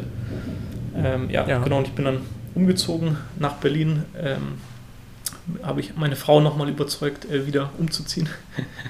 Wobei, ja. wobei es dann immer schrittweise näher an ihre Heimat ging. Deswegen. Also München war schon mal näher. Polen ist nicht mehr weit. Yes. Genau, von, von, Berlin, genau. von Berlin aus ist es ja. auch nicht so weit. Das ist auch ganz praktisch jetzt. Also jetzt ist meine, ja. meine Tochter ist jetzt sechs Monate alt und es ist schon praktisch, wenn die, äh, wenn die Großeltern, Großeltern, mal vorbeikommen können. Ja, ja, ja, das kenne ich. das kenne ich sehr gut. Ist auch einer der Gründe, warum ich in Münster gelandet bin und nicht mehr in Berlin bin. Und es ging also sehr, sehr schnell, genau. The Y Company GmbH, gegründet dann mit dir und Stefan als Geschäftsführer. Und der Vorteil natürlich mit Merantix ist, es geht auch viel schneller. Also es ist halt nicht so total from scratch. Du hast äh, schon von Beginn an, ähm, kannst den Gehalt zahlen wahrscheinlich. Mhm. Du kannst viel leichteren Zugang haben zu weiteren Teammitgliedern etc. Und auch eine Art von Investor im Rücken ja mit Merantix automatisch, ne? Also so eine Art, wie wenn man das nennen, Pre-Seed oder wie auch immer man das nennen mag. Äh, kannst du da irgendwie so mal grob sagen, wie das abläuft? Ist das so, also die, die haben ja dann Anteile, Merantix als, als Haupt- als sozusagen als, als äh, Venture-Bilder dahinter. sind sicherlich jetzt nicht wie in Rocket-Internet-Zeiten 80 Prozent, aber es ist sicherlich auch nicht wie bei einem normalen Inkubator nur 10 Prozent, sondern irgendwo dazwischen würde ich jetzt mal schätzen, ne? äh, zwischen 10 und, und 80 Prozent. Ja, genau. Also äh, ganz grob äh, hält dann Merantix. Aber das Team, also ja. konkret äh, die Gründer, die sollten natürlich krass incentiviert sein, also ja. den Großteil ja. der Anteile haben. Und dann irgendwie mit ESOP hatte ich auch bei euch gelesen, äh, versucht ihr dann allen Mitarbeitern mhm. noch Anteile zu geben? Äh, genau, das sind ganz viele Themen. Äh, ich versuche es äh, äh, äh, zu beantworten. Genau, also die, ähm, ich, ich glaube, also genau in, in Silicon Valley zum Beispiel ähm, nehmen Seed-Investoren halt sehr wenig. In, in Europa ist es üblicher, dass sie mehr nehmen. Genau, wir sind zum Glück aus den Rocket-Internet-Zeiten raus. Und bei Merantix ist ein wichtiges Prinzip, ähm, dass die Founder wirklich deutlich mehr, eine deutliche Mehrheit äh, haben in der Beteiligung. Ähm, also eben, genau wie du sagst, äh, damit, äh, damit sie auch entsprechend motiviert sind. Ja? Also das, ja. Mhm. Und, nicht in, und es ist auch nicht der Sinn von Investoren, dass sie das Unternehmen führen. Ähm, genau, na, natürlich wollen Investoren dann auch eben, ja, äh, also nicht das, das, Ziel von Investieren ist, dass man ähm, Return on Investment hat und genau. Ähm, bei einem Inkubator ist halt die Idee, dass man, ja, man hat dann Anteile, die dann, wenn alles gut geht, äh, im Wert äh, stark wachsen. Genau. Mhm.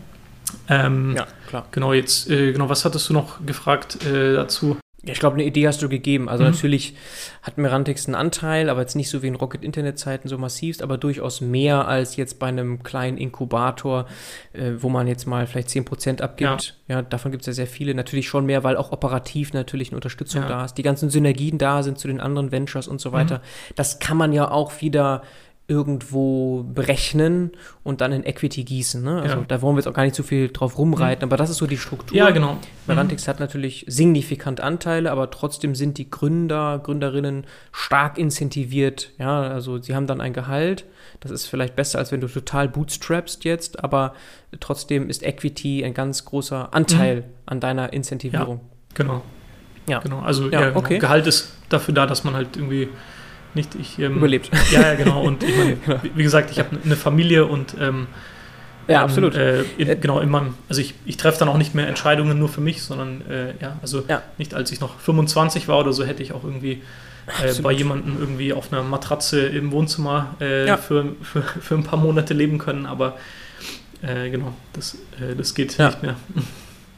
Ja, deswegen ist auch sehr attraktiv, dieser Weg. Das ist dann trotzdem Mhm. Unternehmertum, aber mit Benefits sozusagen über Merantix, über diesen Venture-Builder, Ja, verstehe ich. Genau. Macht total Sinn und Merantix ist auch sehr erfolgreich dabei. Also das kann man ja sehen, dass die existierenden Ventures auch ähm, wirklich erstaunlich gut noch weiter performen, wahrscheinlich auch äh, noch weitere Investoren dann äh, gewinnen können. Ähm, jetzt müssen wir nochmal thematisch nochmal einsteigen. Du hast ja, klar, Kausar ist nicht mehr weit weg von Kausalität und du hast ja schon gesagt, das Warum ist die wichtige Frage. Du hast den Business Case beschrieben.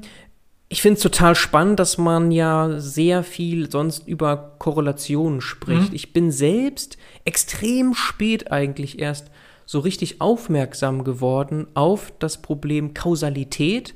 Ich glaube, es waren irgendwelche Tweets von Judea Pearl, so in die Richtung, hey, alles, was wir gerade machen, ist doch alles nur Curve-Fitting. Also Deep Learning ist eigentlich nur Curve-Fitting. Mhm. Und dann habe ich mir zum Beispiel hier dieses Buch mir mal geholt, Causality, ja, von Judea Mhm. Pearl, das große Standardwerk. Oder dann hat er ja noch mal vor kurzem dieses Book of Why geschrieben, kann ich auch sehr empfehlen. Mhm. Und wenn man das liest, dann ist man, also vor allem so als Physiker, der ganz viel mit Wahrscheinlichkeitsverteilungen und so weiter gearbeitet hat schon, ist man ganz schön erschrocken, dass man davon noch nicht gehört hat. Also mir ging es jedenfalls so, dass dieser ganze, äh, ja so Du-Kalkulus zum Beispiel, das habe ich noch nie vorher gehört, und dass dieses ganze Problem so ein, ja durchaus so ein bisschen undervalued ist, also unterbewertet ist eigentlich im gesamten äh, Machine Learning Bereich, ja. Ähm, siehst du das auch so? Wie, wie guckst du da drauf? Ja, also ähm, ja, ich finde es ganz interessant, wie, äh, wie du das beschreibst. Ähm, genau, ich, ich, ähm, ich glaube, da gibt es verschiedene Stufen. Also genau, einerseits ähm, gibt es die, die erste Stufe, wenn man quasi, ähm, äh, wenn, wenn man, also ich glaube, am Anfang ist man noch so ein bisschen an der, gedanklich an der Stelle, wo man meint, eigentlich Korrelation ist das gleiche wie Kausation. Also Kausalität und Korreliertheit ist, ist eigentlich das Gleiche. Ähm, dann glaube ich, die nächste Stufe ist, dass man versteht, dass es nicht das Gleiche ist. Ähm, und, und selbst dann, glaube ich, ist man sich vielleicht noch nicht bewusst, wie, wie tiefgreifend das ist, also, die Ta also was es eigentlich bedeutet, dass es nicht das Gleiche ist. Ähm, und, und ich hoffe, ich hoffe, ich kann vielleicht ein paar Worte ähm, so auf, auf, dieser, auf dieser Reise ähm, äh, verlieren. Ähm, Gerne. und äh, genau, vielleicht, ja, vielleicht kann, äh, vielleicht findet es äh, jemand interessant und holt sich dann auch das Buch von Julia Pearl. Ähm, genau, und zwar, genau, also für mich ist es so, genau so die, die Frage, warum ist warum so schwer? Und gerade, also eben, ich hatte ja auch erzählt, ähm, wenn man so aus der Prediction-Richtung kommt, also warum eben ein Deep Learning Prediction Modell, ähm, warum ist es so schwierig, warum Fragen darin zu beantworten? Und es ist eben genau diese Sache, dass, also dass halt äh, ein, ein Deep Learning Modell basiert halt auf Korrelationen zwischen Zufallsvariablen. Ähm, ähm, genau, und habe ich, da habe ich mir ein, ein Beispiel überlegt. Ähm, und zwar, wenn man jetzt nimmt, also wir, wir, wir waren ja schon bei Business Intelligence, wenn man jetzt nimmt ähm, von irgendeinem Subscription Service, also von ähm, die, da ist eine Kennzahl als Retention Rate. Also wie, wie wahrscheinlich ist es, dass jemand, der gerade Benutzer ist, dass er auch Benutzer bleibt.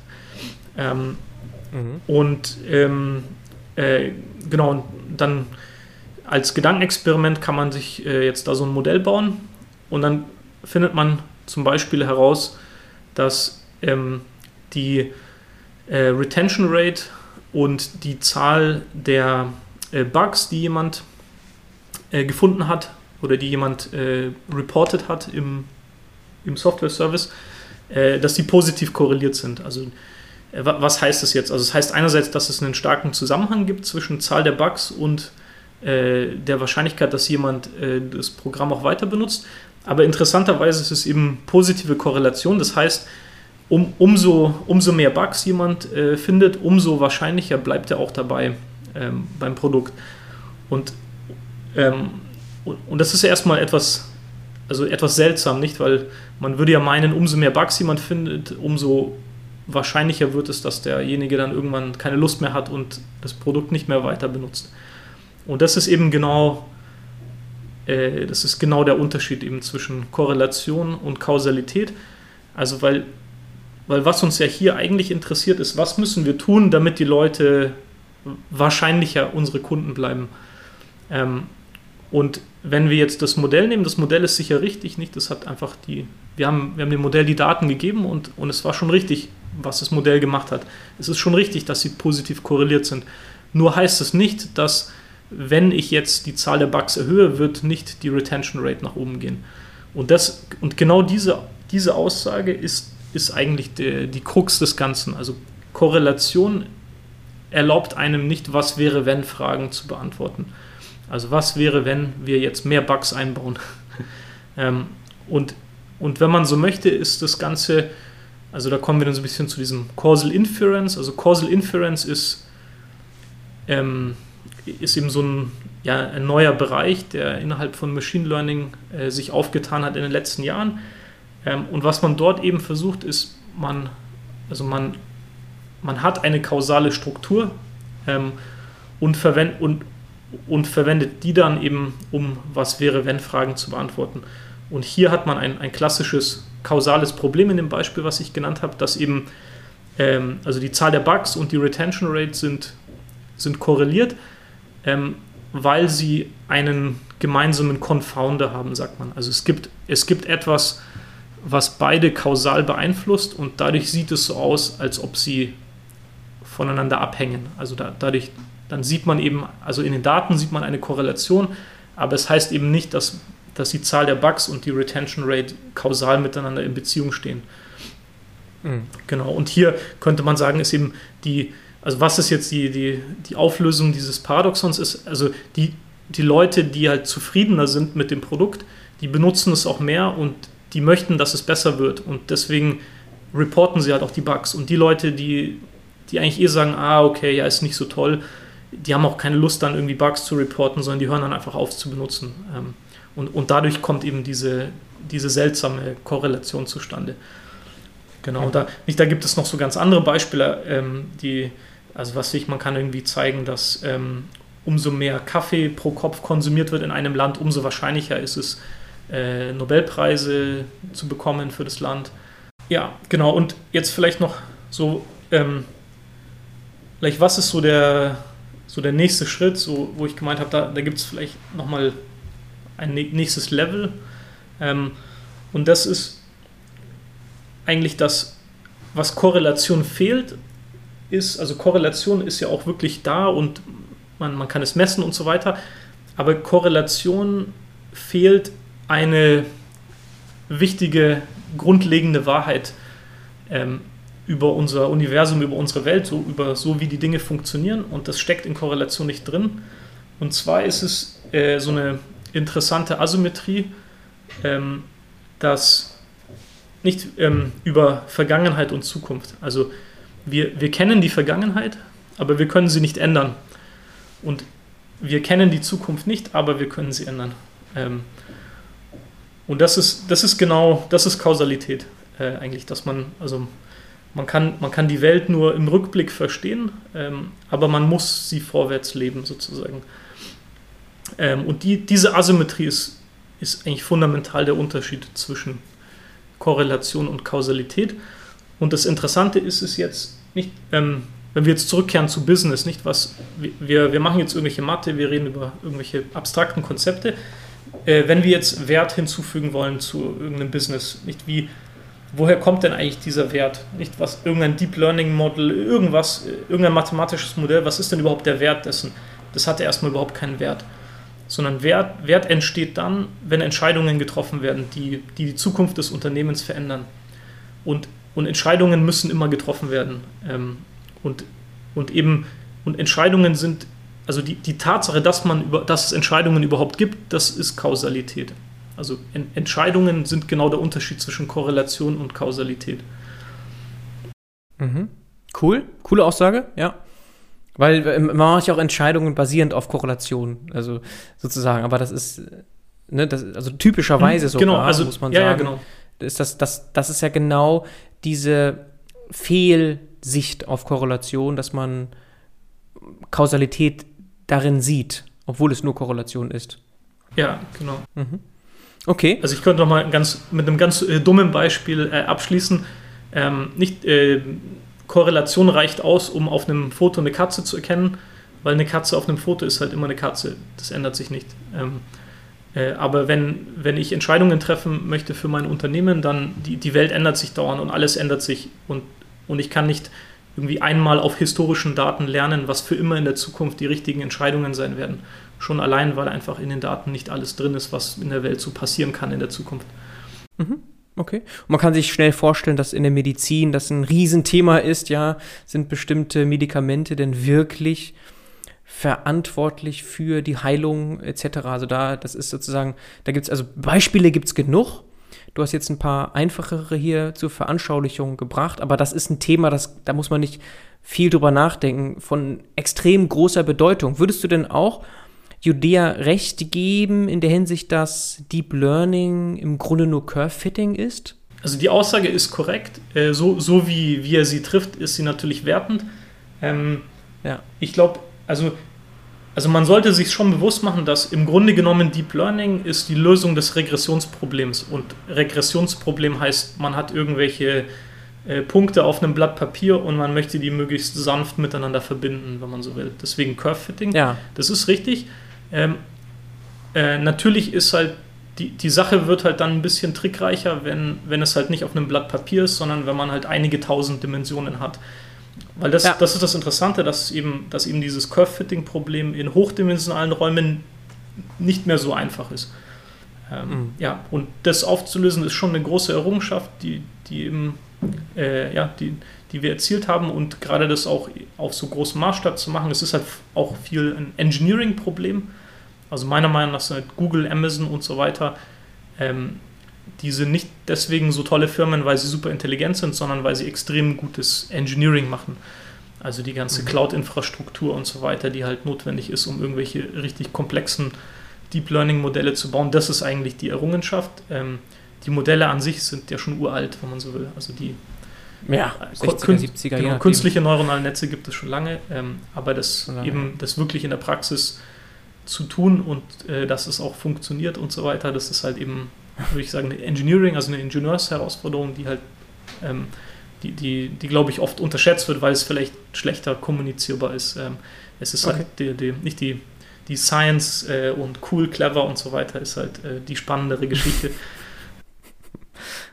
Ja, okay. Also sowohl auf Hardware-Seite wie auch Softwarebereich, wenn wir Engineering ansprechen. Aber okay, die vielen Dimensionen, die machen den Unterschied. Ist auch eine Parallele ja dann zu deiner damaligen Forschertätigkeit. Viele Dimensionen, ne? Und ich sehe auch die Parallele zum Quant-Dasein, also das, was du gerade beschrieben hast, dieses, man muss ja immer Entscheidungen machen, äh, fällen auch in, in, äh, in kurzer Zeit, möglichst effizient, mit großem Impact und auch verstehen, warum warum, warum, warum. Das ist so das, was damals wahrscheinlich auch schon die Trader gerne wissen wollten. Also da, da zieht sich schon so ein bisschen, wenn man das jetzt vielleicht ein bisschen überinterpretiert, bei dir ein roter Faden durch. Ähm, ist ja auch ein bisschen Postrationalisierung gerne dabei, wenn man, wenn man, wenn man so zurückblickt. Das hast du ja auch gerade eigentlich gesagt, mit Vergangenheit nicht veränderbar. Mhm. Das geht dann in diese Richtung, die ich gerade beschrieben habe. Ich bin ziemlich geflasht, muss ich sagen, so wie du es gerade beschreibst, weil als ich mir diese Bücher, die ich gerade gezeigt habe, mir angeschaut, durchgelesen habe und mich selbst mit diesem Thema beschäftigt hatte, vor also anderthalb, zwei Jahren, dachte ich so, krass, eigentlich müsste man das in eine coole Software gießen. Und das habt ihr jetzt anscheinend gemacht.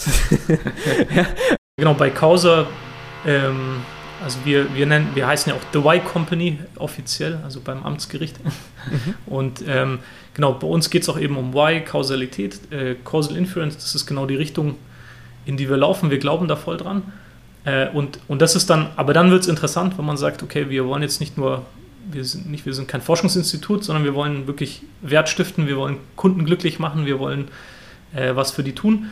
Ähm, und äh, das ist dann der Punkt, wo ich bisschen, äh, dann immer ein bisschen kritisch bin gegenüber Julia Pearl. Also, weil, wenn man sein Buch liest, ähm, wenn man ihm zuhört, hört es sich so an, als ob äh, alles schon gelöst ist und es ist alles schon bereit für die Praxis und man muss es einfach nur anwenden. Äh, es ist aber nicht ganz so. Ähm, da, also sobald man wirklich in die Praxis geht und äh, echte Probleme sich anschaut von echten Leuten, mhm. Ähm, dann stellt man fest, dass äh, viele der Bedingungen, also viele der Annahmen, die in akademischen Papern getroffen werden, die sind einfach unrealistisch. Also zum Beispiel, ah ja, das, wir, wir, wir sagen ja Business Intelligence, Kennzahlen, äh, zum Beispiel, ah ja, die sind ja immer normal verteilt. Äh, nein, die sind nicht normal verteilt. Die sind noch nicht mal annähernd normal verteilt teilweise.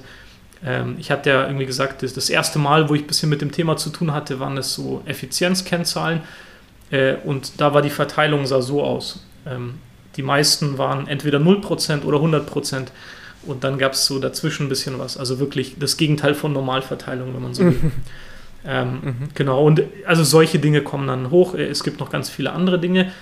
Ähm, und wir wollen jetzt äh, nicht, wir, wir wollen als Unternehmen eben in diese Richtung, wir wollen jetzt aber nicht äh, uns hinsetzen und äh, jahrelang irgendwelche akademischen Probleme lösen. Ähm, genau, aber wir, wir, haben, wir haben einen Weg gefunden, wie man quasi heute ähm, Wert stiften kann mit Kausalität für echte Leute.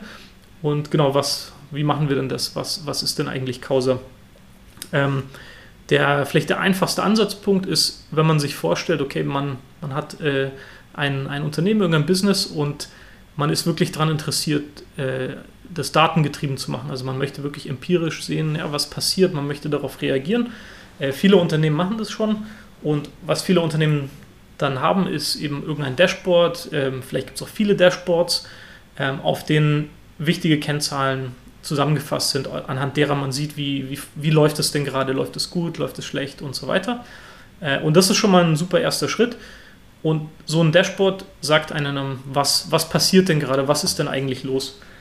Ähm, und wenn man aber mal an diesen Punkt gekommen ist, dann sieht man zum Beispiel irgendwie, irgendeine Kennzahl geht nach oben, plötzlich von einer Woche auf die andere oder von einem Tag auf den anderen. Äh, und dann fängt man dann ziemlich schnell an, äh, an diesem Dashboard sich dann zu überlegen, warum passiert denn das? Warum ist denn meine Average Basket Value nach oben gegangen? Warum ist unser Retention Rate äh, drei Wochen kontinuierlich nach unten gegangen? Ähm, genau, also war, warum? Und äh, genau dieses Warum ist, wo wir ansetzen mit Causa. Ähm, wir wollen gerne Leuten dieses Warum äh, beantworten. Ähm, und wie machen wir das jetzt? Ähm, es ist eigentlich sehr ähnlich wie ein Beispiel, das ich vorher mal erwähnt hatte. Also äh, eben ganz konkret, man hat einen Online-Shop, äh, Warenkörbe interessieren einen, also die, die mittlere Warenwert in einem Warenkorb. Ähm, äh, man, äh, also man schließt seine Daten an bei Causa. Man sagt, hey, mich interessiert der mittlere Warenwert der Warenkörbe. Mhm. Äh, und dann bekommt man als Antwort, die, die Warenkörbe, die wirklich äh, die Änderung dieser Kennzahl getrieben haben. Also, weil es kann ja sein, dass ähm, in der Gesamtheit aller Warenkörbe ist der mittlere Wert irgendwie um 5 Euro hochgegangen, aber in Wirklichkeit haben sich eigentlich alle Warenkörbe nicht geändert, bis auf die Warenkörbe von Kunden aus der Schweiz. Die sind irgendwie um 500 Prozent nach oben gegangen und das zieht dann das Gesamtmittel nach oben.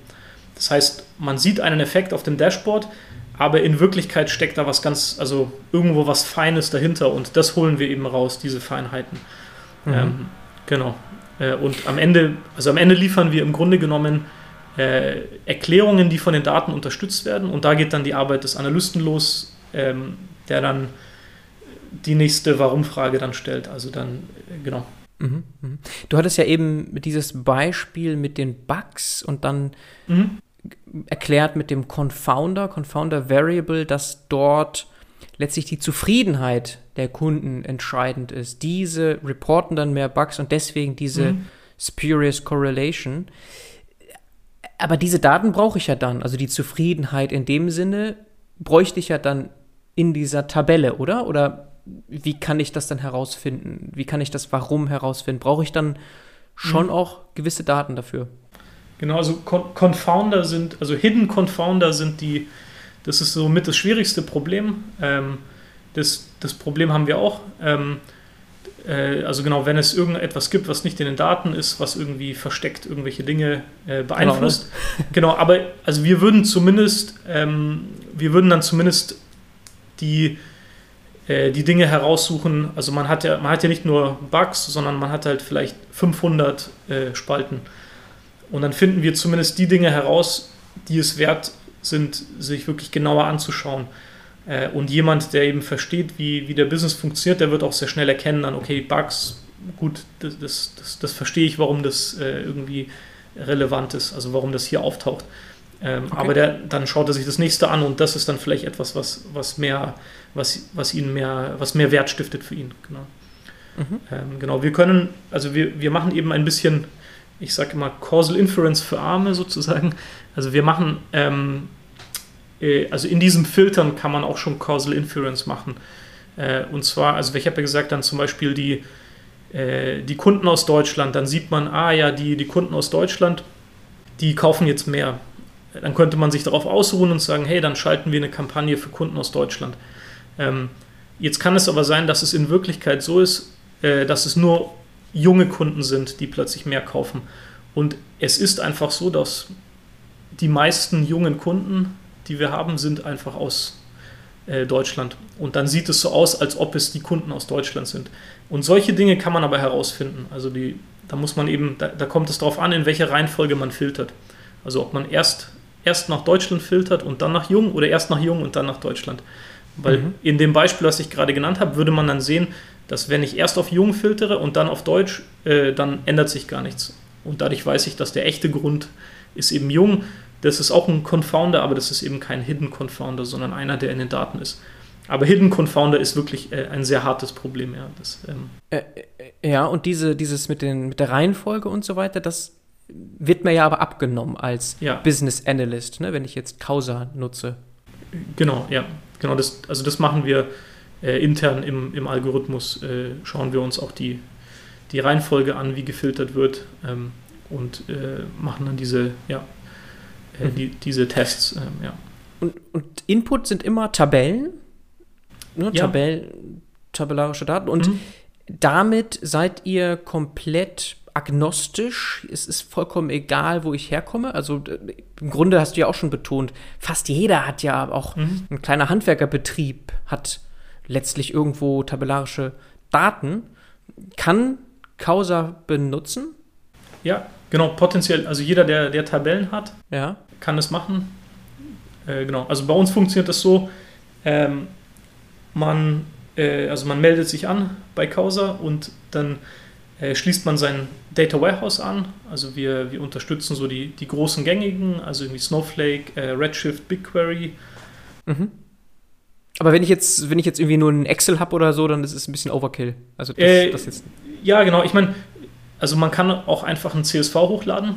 Ähm, mhm. Also aus Excel kann man CSV exportieren und dann äh, mhm. bei uns hochladen. Das ist auch ja. möglich.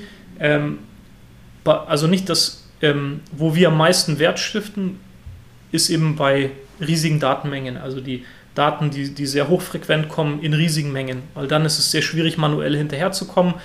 Ähm, wenn das, was man hat, alles in Excel passt, ähm, kommt man vielleicht auch manuell zurecht. Aber ja, ich meine, also alle Genau, also wir, wir, wir haben jetzt die, wir haben jetzt unsere Early Access Campaign gestartet. Ähm, also man kann sich bei uns auf der Homepage äh, registrieren und ähm, genau, also auch, also wir, äh, wir lehnen niemanden ab. Also äh, genau, also ruhig, äh, genau, wenn jemand Excel hat, ähm, einfach äh, mitbringen und, ähm, und dann schauen, was, was für einen Wert wir stiften können.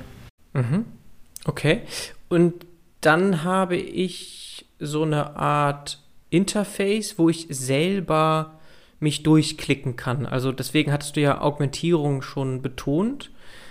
Es ist sehr niederschwellig. Ich habe dann meine Daten reingeladen und klicke mich dann so durch und dann werden mir ein paar Graphen, so wie man das so kennt, in Dashboard-Format gezeigt und mir auch ganz klar, weil du hast ja auch betont, dieses What if ähm, oder äh, was wäre wenn, was wäre mhm. wenn. Ich kann dann auch solche Dinge ausprobieren mit eurer Software. Genau, also was, was wäre wenn, da sind wir noch nicht. Also für, für was okay. wäre wenn, muss man wirklich äh, äh, also voll, voll Causal Inference machen. Ähm, vielleicht, vielleicht können wir, also dann, das, das, das ist quasi so im Ausblick in der Zukunft, also wir, wir, können, wir können jetzt oder dann später nochmal drüber reden. Ähm, mhm. Quasi was. Ja, wir können gerne ja. noch bei dem bleiben, was ihr gerade so mhm. im Fokus habt und dann gleich im Ausblick. Ja, genau. Also genau, im, im Moment ist es so, also wir, wir versuchen es absichtlich eben möglichst, möglichst ähm, simpel zu halten sozusagen. Also die, also eins, eins unserer Designprinzipien ist auch, Leute nicht zu überladen. Ähm, mhm. Also eben, weil vielleicht, äh, also eine, ein, also etwas, was wir als entscheidende Ressource sehen ähm, in, in dieser ganzen Sache, also in, in dem Produkt, was wir anbieten, ist eben äh, Attention, wie sagt man, auf äh, Aufmerksamkeit auf Deutsch, genau. Ähm, weil, weil es gibt ja, das ist ja gerade so ein Trend auch unserer Zeit, dass, dass es immer mehr und mehr Dinge gibt, die versuchen, unsere Aufmerksamkeit zu stehlen. Also nicht irgendwelche mhm. ähm, Benachrichtigen auf dem Handy, äh, irgendwelche Apps, die, die dauern wollen, dass man irgendwie hingeht und dann, hey, hier roter Punkt, irgendwas ist neu, klick doch mal hier hin und so weiter. Ähm, und und wir, wir versuchen aber genau in die andere Richtung zu gehen, weil das Problem ist ja, äh, also die Kunden haben ja schon riesige Datenmengen, sie haben schon unendlich viele Stellen, an die sie hinschauen könnten.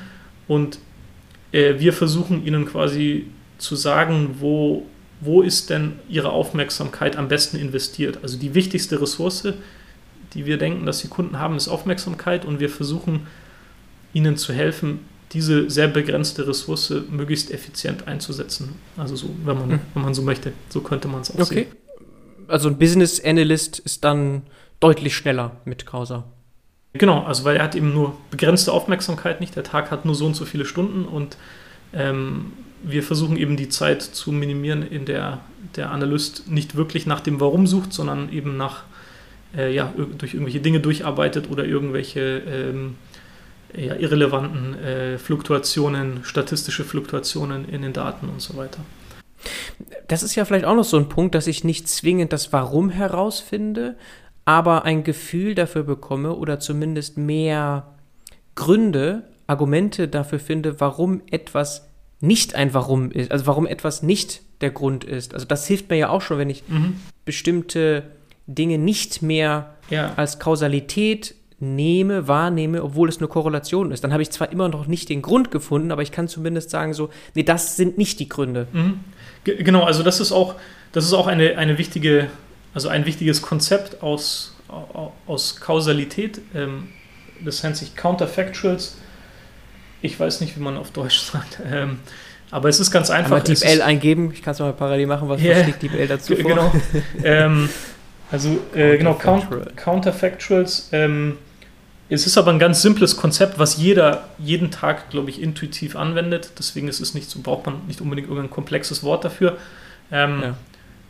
Worum es geht, ist im Grunde, wenn man jetzt sagt, also wenn wir jetzt zum Beispiel sagen, okay, hier die Benutzer aus, aus der Schweiz haben jetzt mehr gekauft, ähm, dann wäre ein Counterfactual dazu die Benutzer aus Frankreich zum Beispiel. Nicht, dass man, wenn man jetzt sagt, so, ah ja, die Benutzer aus der Schweiz haben mehr gekauft, ähm, aber dann sagt man, ah ja, wahrscheinlich haben einfach alle mehr gekauft. Und dann kann man aber sagen, ja, aber schau, die aus dem Land und die aus dem Land oder man kann auch sagen, die, die nicht aus der Schweiz waren, die haben genauso viel gekauft wie davor. Das ist, also das ist eigentlich mhm. das präzise Counterfactual dazu. Okay, sehr ja. cool. Ich habe es ja gerade parallel eingegeben. Es ist mhm. quasi sozusagen buchstäblich übersetzt kontrafaktisch. Aha, kontra die, das Kontrafakt. Ja. Okay, ja.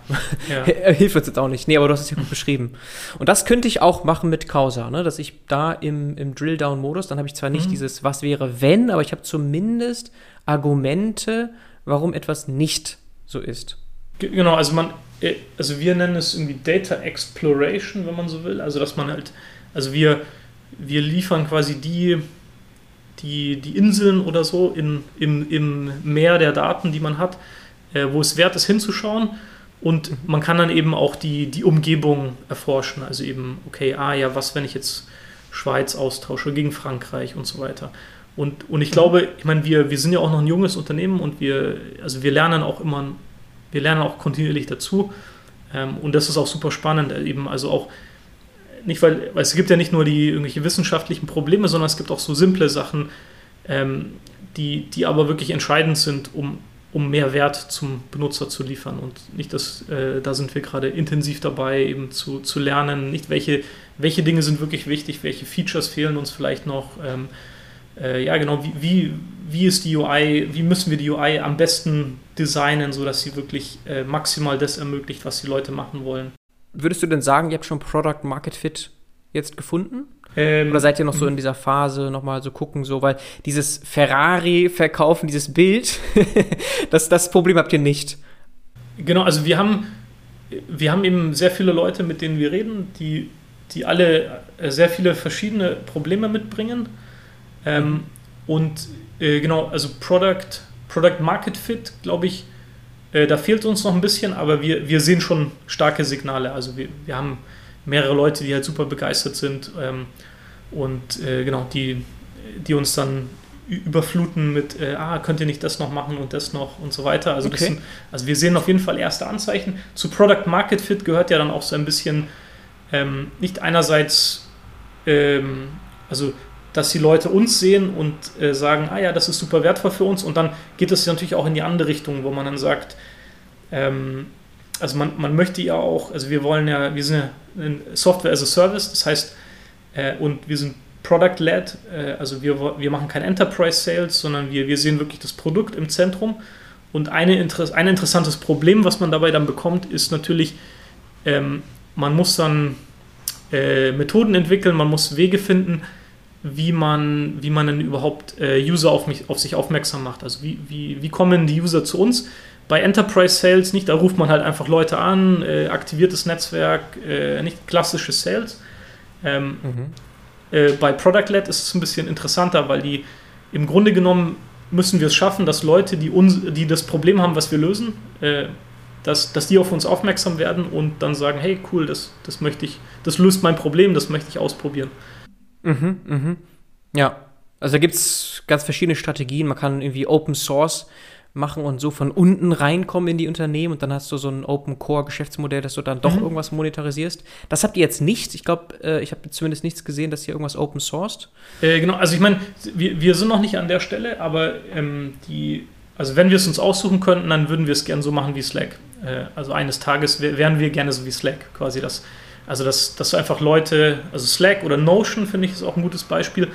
Also, dass einfach, ähm, dass, dass Leute irgendwie anfangen, uns zu benutzen, jetzt nicht irgendwie mit einem großen Prozess dahinter und äh, C-Level Sign-Off und so weiter, sondern äh, dass sie einfach sagen, okay, hier, ich, ich schließe mich mal an, ich probiere es aus ähm, und es dann irgendwie anfangen zu benutzen, vielleicht auch nur in einem ganz kleinen Teil von einem Unternehmen und, äh, und dass sich das dann so ausbreitet und dass dann irgendwann die Leute sagen so, hey, irgendwie hier in der Abteilung, die verwenden das, das ist super cool, die sind plötzlich viel, viel effizienter geworden, dadurch viel schneller, die, die können uns viel, viel coolere Fragen äh, beantworten. Ähm, mhm. Hey, warum verwendet ihr das nicht, dass sich das so, so ausbreitet? Also, okay. Also, okay, okay, okay. Also, ich, also ich mag das ganz gerne, weil ich habe eben, also bei meiner vorherigen Firma war eben Enterprise Sales. Ähm, und ähm, genau, also da habe ich halt die, die, die Dinge gesehen, die mir nicht so gefallen haben an, an der Firma, die eben sehr Enterprise-Sales-lastig ist. Ähm, genau, aber es äh, müssen wir noch unter Beweis stellen, dass eben das, okay. das Produkt, was wir jetzt gebaut haben, dass es auch wirklich ähm, auf diese Art ähm, nicht, dass wir systematisch Leute finden und dass wir, also dass wir eben nicht, Organisch. dass wir eben nicht ja. äh, Enterprise Sales machen müssen. Genau. Okay. Aber ja, also wir, wir glauben daran, dass es, dass es so funktioniert und ähm, das Coole eben an dem Ansatz, den wir haben, ist, dass wirklich das Produkt im Zentrum steht. Also es geht wirklich darum, ein cooles Produkt zu bauen und Wert zu stiften und nicht äh, jemanden äh, in der Chefetage von der Firma davon zu überzeugen und dann am Ende zwingt man dann die Leute im Unternehmen irgendwas zu benutzen, was, was sie vielleicht nicht ganz so toll finden. Ähm, aber ja, weil, weil es irgendwo oben verkauft wurde, ähm, mhm, haben sie keine Wahl. Okay. Ja. Okay, ja, also dieses organische Wachstum, okay.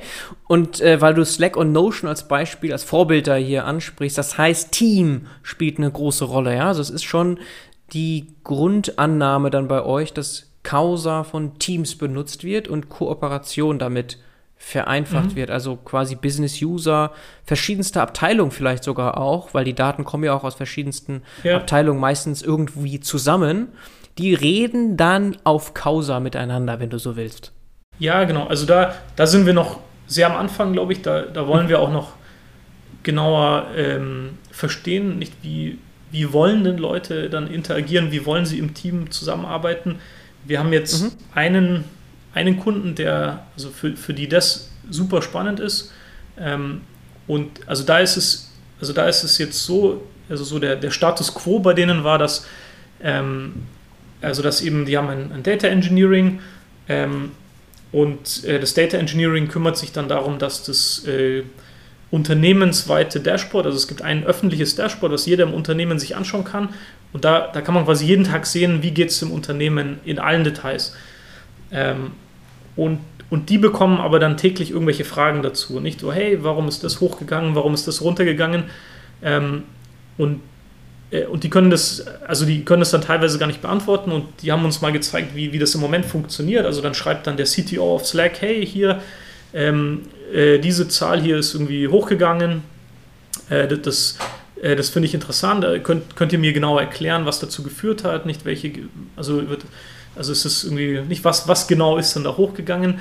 Ähm, und dann, dann laufen dann plötzlich mehrere Teams los, dann fliegen irgendwie Slack-Nachrichten durcheinander, dann äh, ja. teilweise machen dann irgendwie drei Teams das gleiche. Ähm, äh, genau, und, ähm, und da haben, die haben eben so, also die, die sehen halt so, hey, wir haben diesen ersten Schritt gemacht.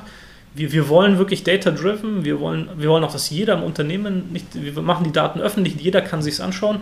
Und jetzt ist für uns der nächste Schritt, eben die ganzen Fragen, die das erzeugt, äh, zu beantworten. Und das, das lösen wir im Moment noch sehr ineffizient und äh, die sehen eben da so riesen Wert dran, also dass man auch dann, ähm, also Causa kann sich das ja auch dann automatisch anschauen, also wir, nicht, wir schließen uns ans Data Warehouse an und man muss nicht dauernd einen Knopf drücken, um eine Analyse zu fahren, sondern die kann dann jeden Tag laufen ähm, und dann täglich sagen, so hey, sei von, von gestern auf heute hat sich was getan. Ähm, und äh, eben darauf aufmerksam machen. Also eben auch eben, wie ich vorhin gesagt habe, also nicht dauernd Neues erzeugen, nicht dauernd Lärm machen und sagen, hey, hier Pop-up, da und so weiter, oh, wusstest du schon das und so weiter, sondern einfach nur, äh, wenn wirklich was ist, was wirklich interessant ist, dann sagen, hey, schau dir das an mit dem Versprechen, dass es sich wirklich lohnt, das anzuschauen. Also hier ist die, die Aufmerksamkeit gut investiert. Ähm, und mhm. das könnte man dann eben in Slack integrieren. Äh, also da gibt es halt verschiedene Ideen. Ja. Genau, also eine, eine Möglichkeit wäre eben es in Slack zu integrieren, dass dann mhm. äh, gezielt gefunden wird, okay, für diese KPI ist diese Person zuständig, dann schicke ich dir eine Slack-Nachricht ähm, mit Link nach Causa, dann kann man auch vielleicht in Causa taggen, das wird dann automatisch dann nach Slack gepusht und so weiter. Also ja, mhm. ähm, Genau, aber das ist so ähm, Zukunft. Bisschen, Zukunft, genau. genau, ja. also wir sind ja auch schon fast jetzt Richtung Ausblick. Wir haben sogar schon ein bisschen überzogen, aber es ist hochspannend. Und deswegen möchte ich trotzdem noch, bevor wir dann zu dem Abschluss kommen und du noch mal ein bisschen erzählen kannst, wohin die Reise geht, noch eine Frage stellen. So in diese Richtung, die dich ja schon früher bewegt hatte. Damals in den Fabriken, ja, Industrie 4.0 hast du gesehen, dass wir da noch nicht weit genug sind eigentlich. Äh, die Daten werden noch gar nicht gesammelt, die man bräuchte. Die Algorithmen werden nicht benutzt am Ende. Sind das denn heute potenzielle Kunden? Und wenn nein, wer könnte euer Lieblingskunde sein werden? Ähm, das ist eine gute Frage. Ähm, also ich glaube, am meisten Wert können wir stiften, wenn es eben viele Daten gibt und sehr hochfrequent, weil, weil dann dann ist man wirklich, ähm, also da, da, kommt man manuell einfach nicht weiter. Nicht? Und dann, dann braucht man auch ein bisschen, also da, Big Data ist ja nicht irgendwas äh, Einfaches, sondern das ist eben auch eine Herausforderung. Da ist auch, ist auch eben eine Engineering-Herausforderung. Ähm, und mit Excel braucht man da gar nicht anfangen. Nicht irgendwie, äh, ja, versuch mal ein 10 GB CSV in Excel aufzumachen. Äh, genau, es wird nicht funktionieren. Ähm, ja, bei uns ist es äh, kein Problem sozusagen. Nicht, dafür haben wir, haben wir die Infrastruktur gebaut. Also nicht, wir haben äh, sehr, sehr clevere äh, Data Engineers, die sich darum kümmern. Ähm, und genau jetzt eben, wenn man, wenn man so kommt, dann ähm, ja, kann man jetzt nachdenken. Ich, ich glaube, die, die, die echte Antwort äh, kenne ich nicht, aber ähm, was ich zum Beispiel interessant finde, ist sowas wie äh, Mobile Games oder also so generell irgendwie ja Mobile Gaming, mhm. weil da werden halt mhm. unglaublich viele Daten gesammelt. Ähm, wir haben auch einen, äh, ein Kunde von uns ist auch, die betreiben so Online-Casinos. Ähm, da werden auch sehr, sehr viele Daten gesammelt und die, die versuchen dann ja. eben herauszufinden, ja, nicht auch, also da, also nicht da ist halt wirklich hochfrequent, weil dann, da wird ja auch dann gesammelt, wo die Leute hinklicken, in welcher Reihenfolge und so weiter. Das, also da, da redet man halt dann über richtig große Datenmengen. Ähm, genau, und ich, ich, ich finde das spannend und das ist eben genau das, wo eben ja, manuelle Analysen sehr, sehr schwierig sind. Ähm, ja, Industrie 4.0 ist, also Industrie an sich, glaube ich, also denke ich, das ist kein Sweet Spot, das ist nicht so spannend. Ähm, also einfach rein, die, die haben halt noch viele andere Probleme, glaube ich. Und, und es ist auch so, wenn, wenn es eben, wenn es einen physischen Prozess gibt, der irgendwie zugrunde liegt, also wenn es mehr gibt, als wenn die Daten eigentlich nur ein Spiegel sind von einer echten physischen Realität, äh, dann kommen auch bestimmte Probleme mit dazu, ähm, die, die das dann vielleicht schwieriger machen. Ähm, also die, die vielleicht, also vielleicht, also da ist vielleicht der Schritt von dem, was wir liefern, zum, zum echten Warum, ist nochmal größer oder man muss, es ist einfach nicht in den Daten. Äh, Gerade bei, nicht bei, bei Industrie ist es halt so, dass dann, also wie ich gesagt habe, viele Dinge werden einfach nicht sind einfach nicht in den Daten. Und dann hat der Algorithmus keine Chance, äh, sehr, sehr nahe an das Warum dran zu kommen.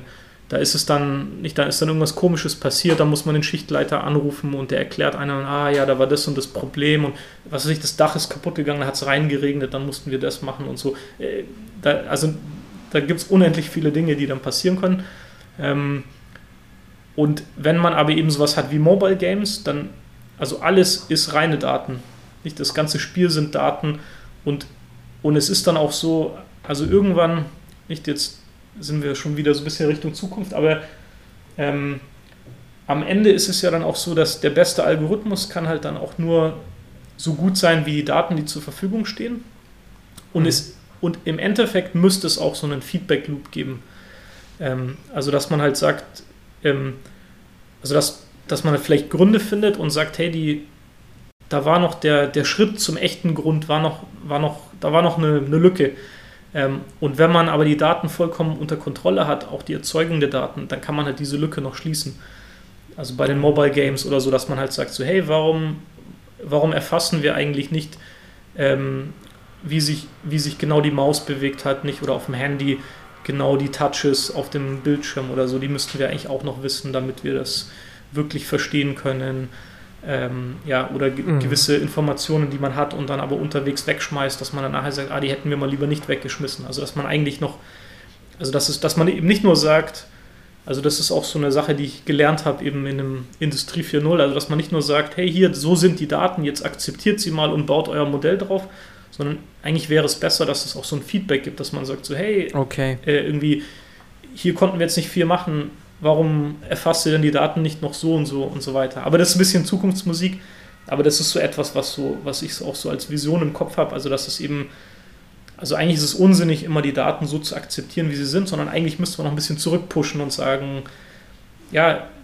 ähm, das und das müsstet ihr noch ändern. Aber es ist ein schwieriges Problem, das jetzt so voll automatisiert zu machen für alle möglichen Kunden. Ähm, aber genau, aber ich bin eigentlich überzeugt davon, dass da, dass da viel, viel möglich ist und dass, dass da auch viel Wert drin steckt. Ja, also wenn ich das so zusammenfassen kann, dann sind vor allem Kunden besonders interessant, haben ein besonders großes Potenzial, wenn sie ein, ein hohes Maß an Kontrolle haben über ihre datengenerierenden Prozesse, weil sie dann die Einsichten, die sie mit eurer Software dann bekommen, direkt einbauen können und diese Rückkopplungseffekte dann voll ausnutzen können.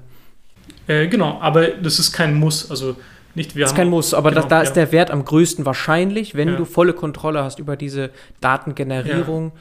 Die Einsichten, die Antworten, die du da erhältst, auch direkt einbauen kannst und damit wieder. Genau, also wir haben auch große so Essenslieferdienste unter den Kunden und die ähm, da, da, finden wir auch spannende Sachen, nicht ob, also obwohl es eben äh, nicht, es gibt halt nur so und so viele Lieferungen, die Leute bestellen jede Woche. Das ist nicht, das ist nicht wie Klicks in Mobile Games.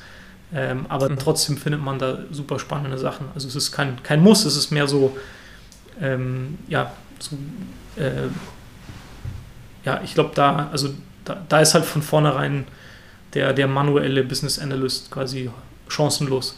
Ähm, okay. Macht Sinn, macht Sinn. Ja, wir haben jetzt schon ein paar Mal so Richtung Zukunft geschielt. Es äh, ist besonders spannend. Ihr seid noch äh, ganz am Anfang. Insofern ist sehr viel ja noch offen. Aber was kannst du denn schon so sagen? Was sind die nächsten Milestones? Hm, genau, also wir, wir, wir sind noch am Anfang, aber wir, ich meine, wir, haben, wir haben ein Produkt, es, ist fertig. Äh, wir starten gerade Early Access. Ja, wir, haben, wir haben schon äh, eine Reihe erster äh, Benutzer. Ähm, und genau da, da sind wir im Moment. Ähm, wir, genau, peu à peu, ähm, also wir haben im Early Access Queue und so nach und nach ja, erhöhen wir die Nutzerzahl, ja, lernen dabei über, über die Probleme, wie wir noch mehr Wert stiften können, wie wir den, den Wert noch schneller stiften können. Ähm, genau, das ist so, so Standard, würde ich sagen. Ähm, und vielleicht so in, in die Zukunft, also wo ich, wo ich denke, dass es hingeht, also eben ich hatte es ja schon erklärt, dass wir so ein bisschen diese, diesen Spagat haben zwischen, ja, wir wollen halt Kausalität, da wollen wir hin. Wenn man jetzt irgendwelche Forschungspaper nimmt und die versucht äh, anzuwenden, ähm, dann wird man zu einem Unternehmen, das halt vor allem Forschung macht oder dann irgendwelche hochindividualisierten Dienstleistungen eigentlich nur anbietet. Also mhm. ähm, das ist halt auch eine, eine Gefahr, die wir vermeiden sozusagen. Und wir, wir machen jetzt eben so Schritt für Schritt, aber wir sehen eben in, in Kausalität wirklich die Zukunft. Ähm, interessant wäre es mal, aber es ist eben wie gesagt ein schweres Problem, wenn man vielleicht mal ähm, aus den Daten, die jemand liefert, ähm, einen, das nennt man einen kausalen Graphen bauen kann. Also man, man hat alle Variablen und lernt, wie die kausal miteinander zusammenhängen. Also nicht nur Korrelationen, sondern wirklich was beeinflusst was und so weiter. Weil mhm. das braucht man nämlich, um an das zu kommen, was wirklich spannend ist. Also so eine Art Unternehmenssimulator oder wie auch immer. Also ein Was wäre wenn. Ähm, genau. Und viele, also viele Firmen habe ich gesehen, probieren das auch schon mit, aber die arbeiten halt vor allem mit Korrelation und dann ist man halt zum Scheitern verurteilt. Ähm, genau. Ja. Aber das, aber das ist eben so ein bisschen, also man muss halt auch ähm, nicht, ich, ich glaube, also rein, rein unternehmerisch ist es halt auch so, dass die Leute wollen halt auch nicht irgendwie Teil von irgendwelchen Forschungsexperimenten sein, sondern also wir, wir wollen lieber den Leuten zeigen, ja, wir gehen in die richtige Richtung und wir gehen jetzt nicht gleich super weit in die Richtung und äh, dann müsst ihr halt springen, sondern hey, wir zeigen euch schon, dass in dieser Richtung jetzt schon echter Mehrwert für euch steckt. Ähm, aber wir wollen halt weiter in die Richtung gehen, genau. Und das, ähm, mhm. genau. Also das, okay. da, da sehe ich die Zukunft. Ähm, eben genau dieses Was wäre, wenn, das wäre eine coole Sache, ist ein sehr schwieriges Problem. Ähm, aber mhm. das, äh, genau, schwierig ist ja nicht schlecht. Ja, Step by Step. genau. Ja. Und, und vielleicht auch so eine Sache, die eben mehr wieder Richtung so Ingenieursherausforderungen geht, ist, ähm, also wir beantworten ja die Frage, warum, aber wie gesagt, warum ist nur eine unendliche Frage, die kann man immer wieder stellen. Mhm. Und die mhm. Frage ist jetzt, äh, wann, also wann hört man auf oder wie, wie lange kann man sie denn stellen? Und im Grunde genommen, also wir schließen uns ja jetzt schon an, ans, an ein Data Warehouse an ähm, und, wir, und der Kunde muss aber definieren, das sind die Daten, die ich analysiert haben möchte.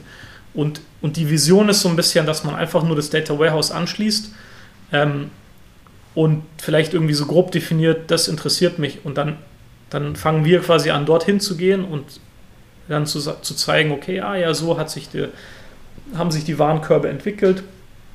Und ähm, ja, und hier ist es irgendwie hochgegangen. Ah, warum war denn das so? Dann geht man dahin. Ähm, wenn man die, das Warum gefunden hat äh, für diese, für diese Sache, dann stellen sich halt vielleicht neue Warum-Fragen. Ähm, und dann geht man in andere Teile des Data Warehouses. Und so, so macht man halt weiter, bis irgendwann keine Daten mehr da sind. Also bis man alle Daten verwendet hat, die der Kunde wirklich hat. Und dann kommen aber wieder neue und wieder neue. Das ist ja auch. G genau, und Daten never kommen immer wieder neu rein. Genau. genau. Ja, ja. Genau, aber dass man halt eben wirklich, also weil eben, also man, also Kunden haben riesige Data Warehouses und nur, also und Data Warehouses enthalten ja erstmal nur Daten. Ähm, und irgendwo indirekt versteckt in den Daten ist halt viel Information. Und wenn man es halt schafft, wirklich die ganze Information herauszuholen, ähm, aus dem Data Warehouse. Das, ähm, also eben so eine ganzheitliche Datenerforschung. Äh, mhm. Ja, wow. Also wir haben gut überzogen, ist ja auch hochspannend das Thema. Ja, jetzt äh, knurrt mein Magen und wir müssen langsam ja, zu einem Ende auch. kommen. Michael, Mittagessenszeit. Ähm, genau, es gibt so viele spannende Dinge, die man hier noch herausfinden kann. Am besten sollen sich die Zuhörer, Zuschauerinnen sich das einfach mal selbst anschauen. Causa.ai verlinke ich auch in den Show Notes. Kann man denn kostenlos hier teilnehmen? Es steht da hier Get Early Access oder wie, wie sieht das aus? Ja, genau, alles, alles äh, umsonst. Ah, ja. äh, genau, cool. einfach cool. Äh, an, an, anmelden und wir, wir stellen anmelden. So, wir stellen ein paar kleine Fragen so zur User-Qualifikation. Ja. Ähm, ja, ja, und dann im Moment eben ist es noch äh, ja, äh, Limited Access, also wir, wir, wir nehmen dann immer nach und nach mehr Benutzer auf und irgendwann, okay. irgendwann können wir hoffentlich die, die Tür ganz aufmachen und dann wird es einfach äh, ja, Open okay, Access also sein. Moment. Ja, genau. Und wir, ja, wir, wir verlangen kein Geld, äh, genau. Äh, also einfach alles, ausprobieren. Alles ähm, ja, genau. Und mitgestalten. Mitgestalten ja. sozusagen, weil ihr ja die Learnings auch noch benutzen wollt, um euer Produkt weiterzuentwickeln. Also das kann mhm. sehr spannend sein, einfach mal die Daten, die man hat, reinzugießen. Müssen ja nicht gleich die heikelsten Daten sein, sondern es einfach mal äh, auszuprobieren bei euch. Sehr cool. Mhm. Okay, Michael. Ich glaube, wir sind damit durch. Hat mir wirklich Spaß gemacht. Wir haben viel gelernt. Ich danke dir für deine Zeit und wünsche viel Erfolg mit Causa. Äh, danke. Äh, ja, vielen Dank für die Einladung. Ja, hat mir auch Spaß gemacht. Und äh, ja, äh, viel Erfolg weiterhin mit dem Podcast und komm uns bald besuchen im AI Campus. Sehr gerne. Ciao, ciao. Tschüss. Wenn es dir gefallen hat, abonniere doch gleich den Podcast und lass mir auch gerne eine Bewertung da auf iTunes. Das habe ich nämlich bisher viel zu wenig gepusht. Bis zum nächsten Mal. Ciao, ciao.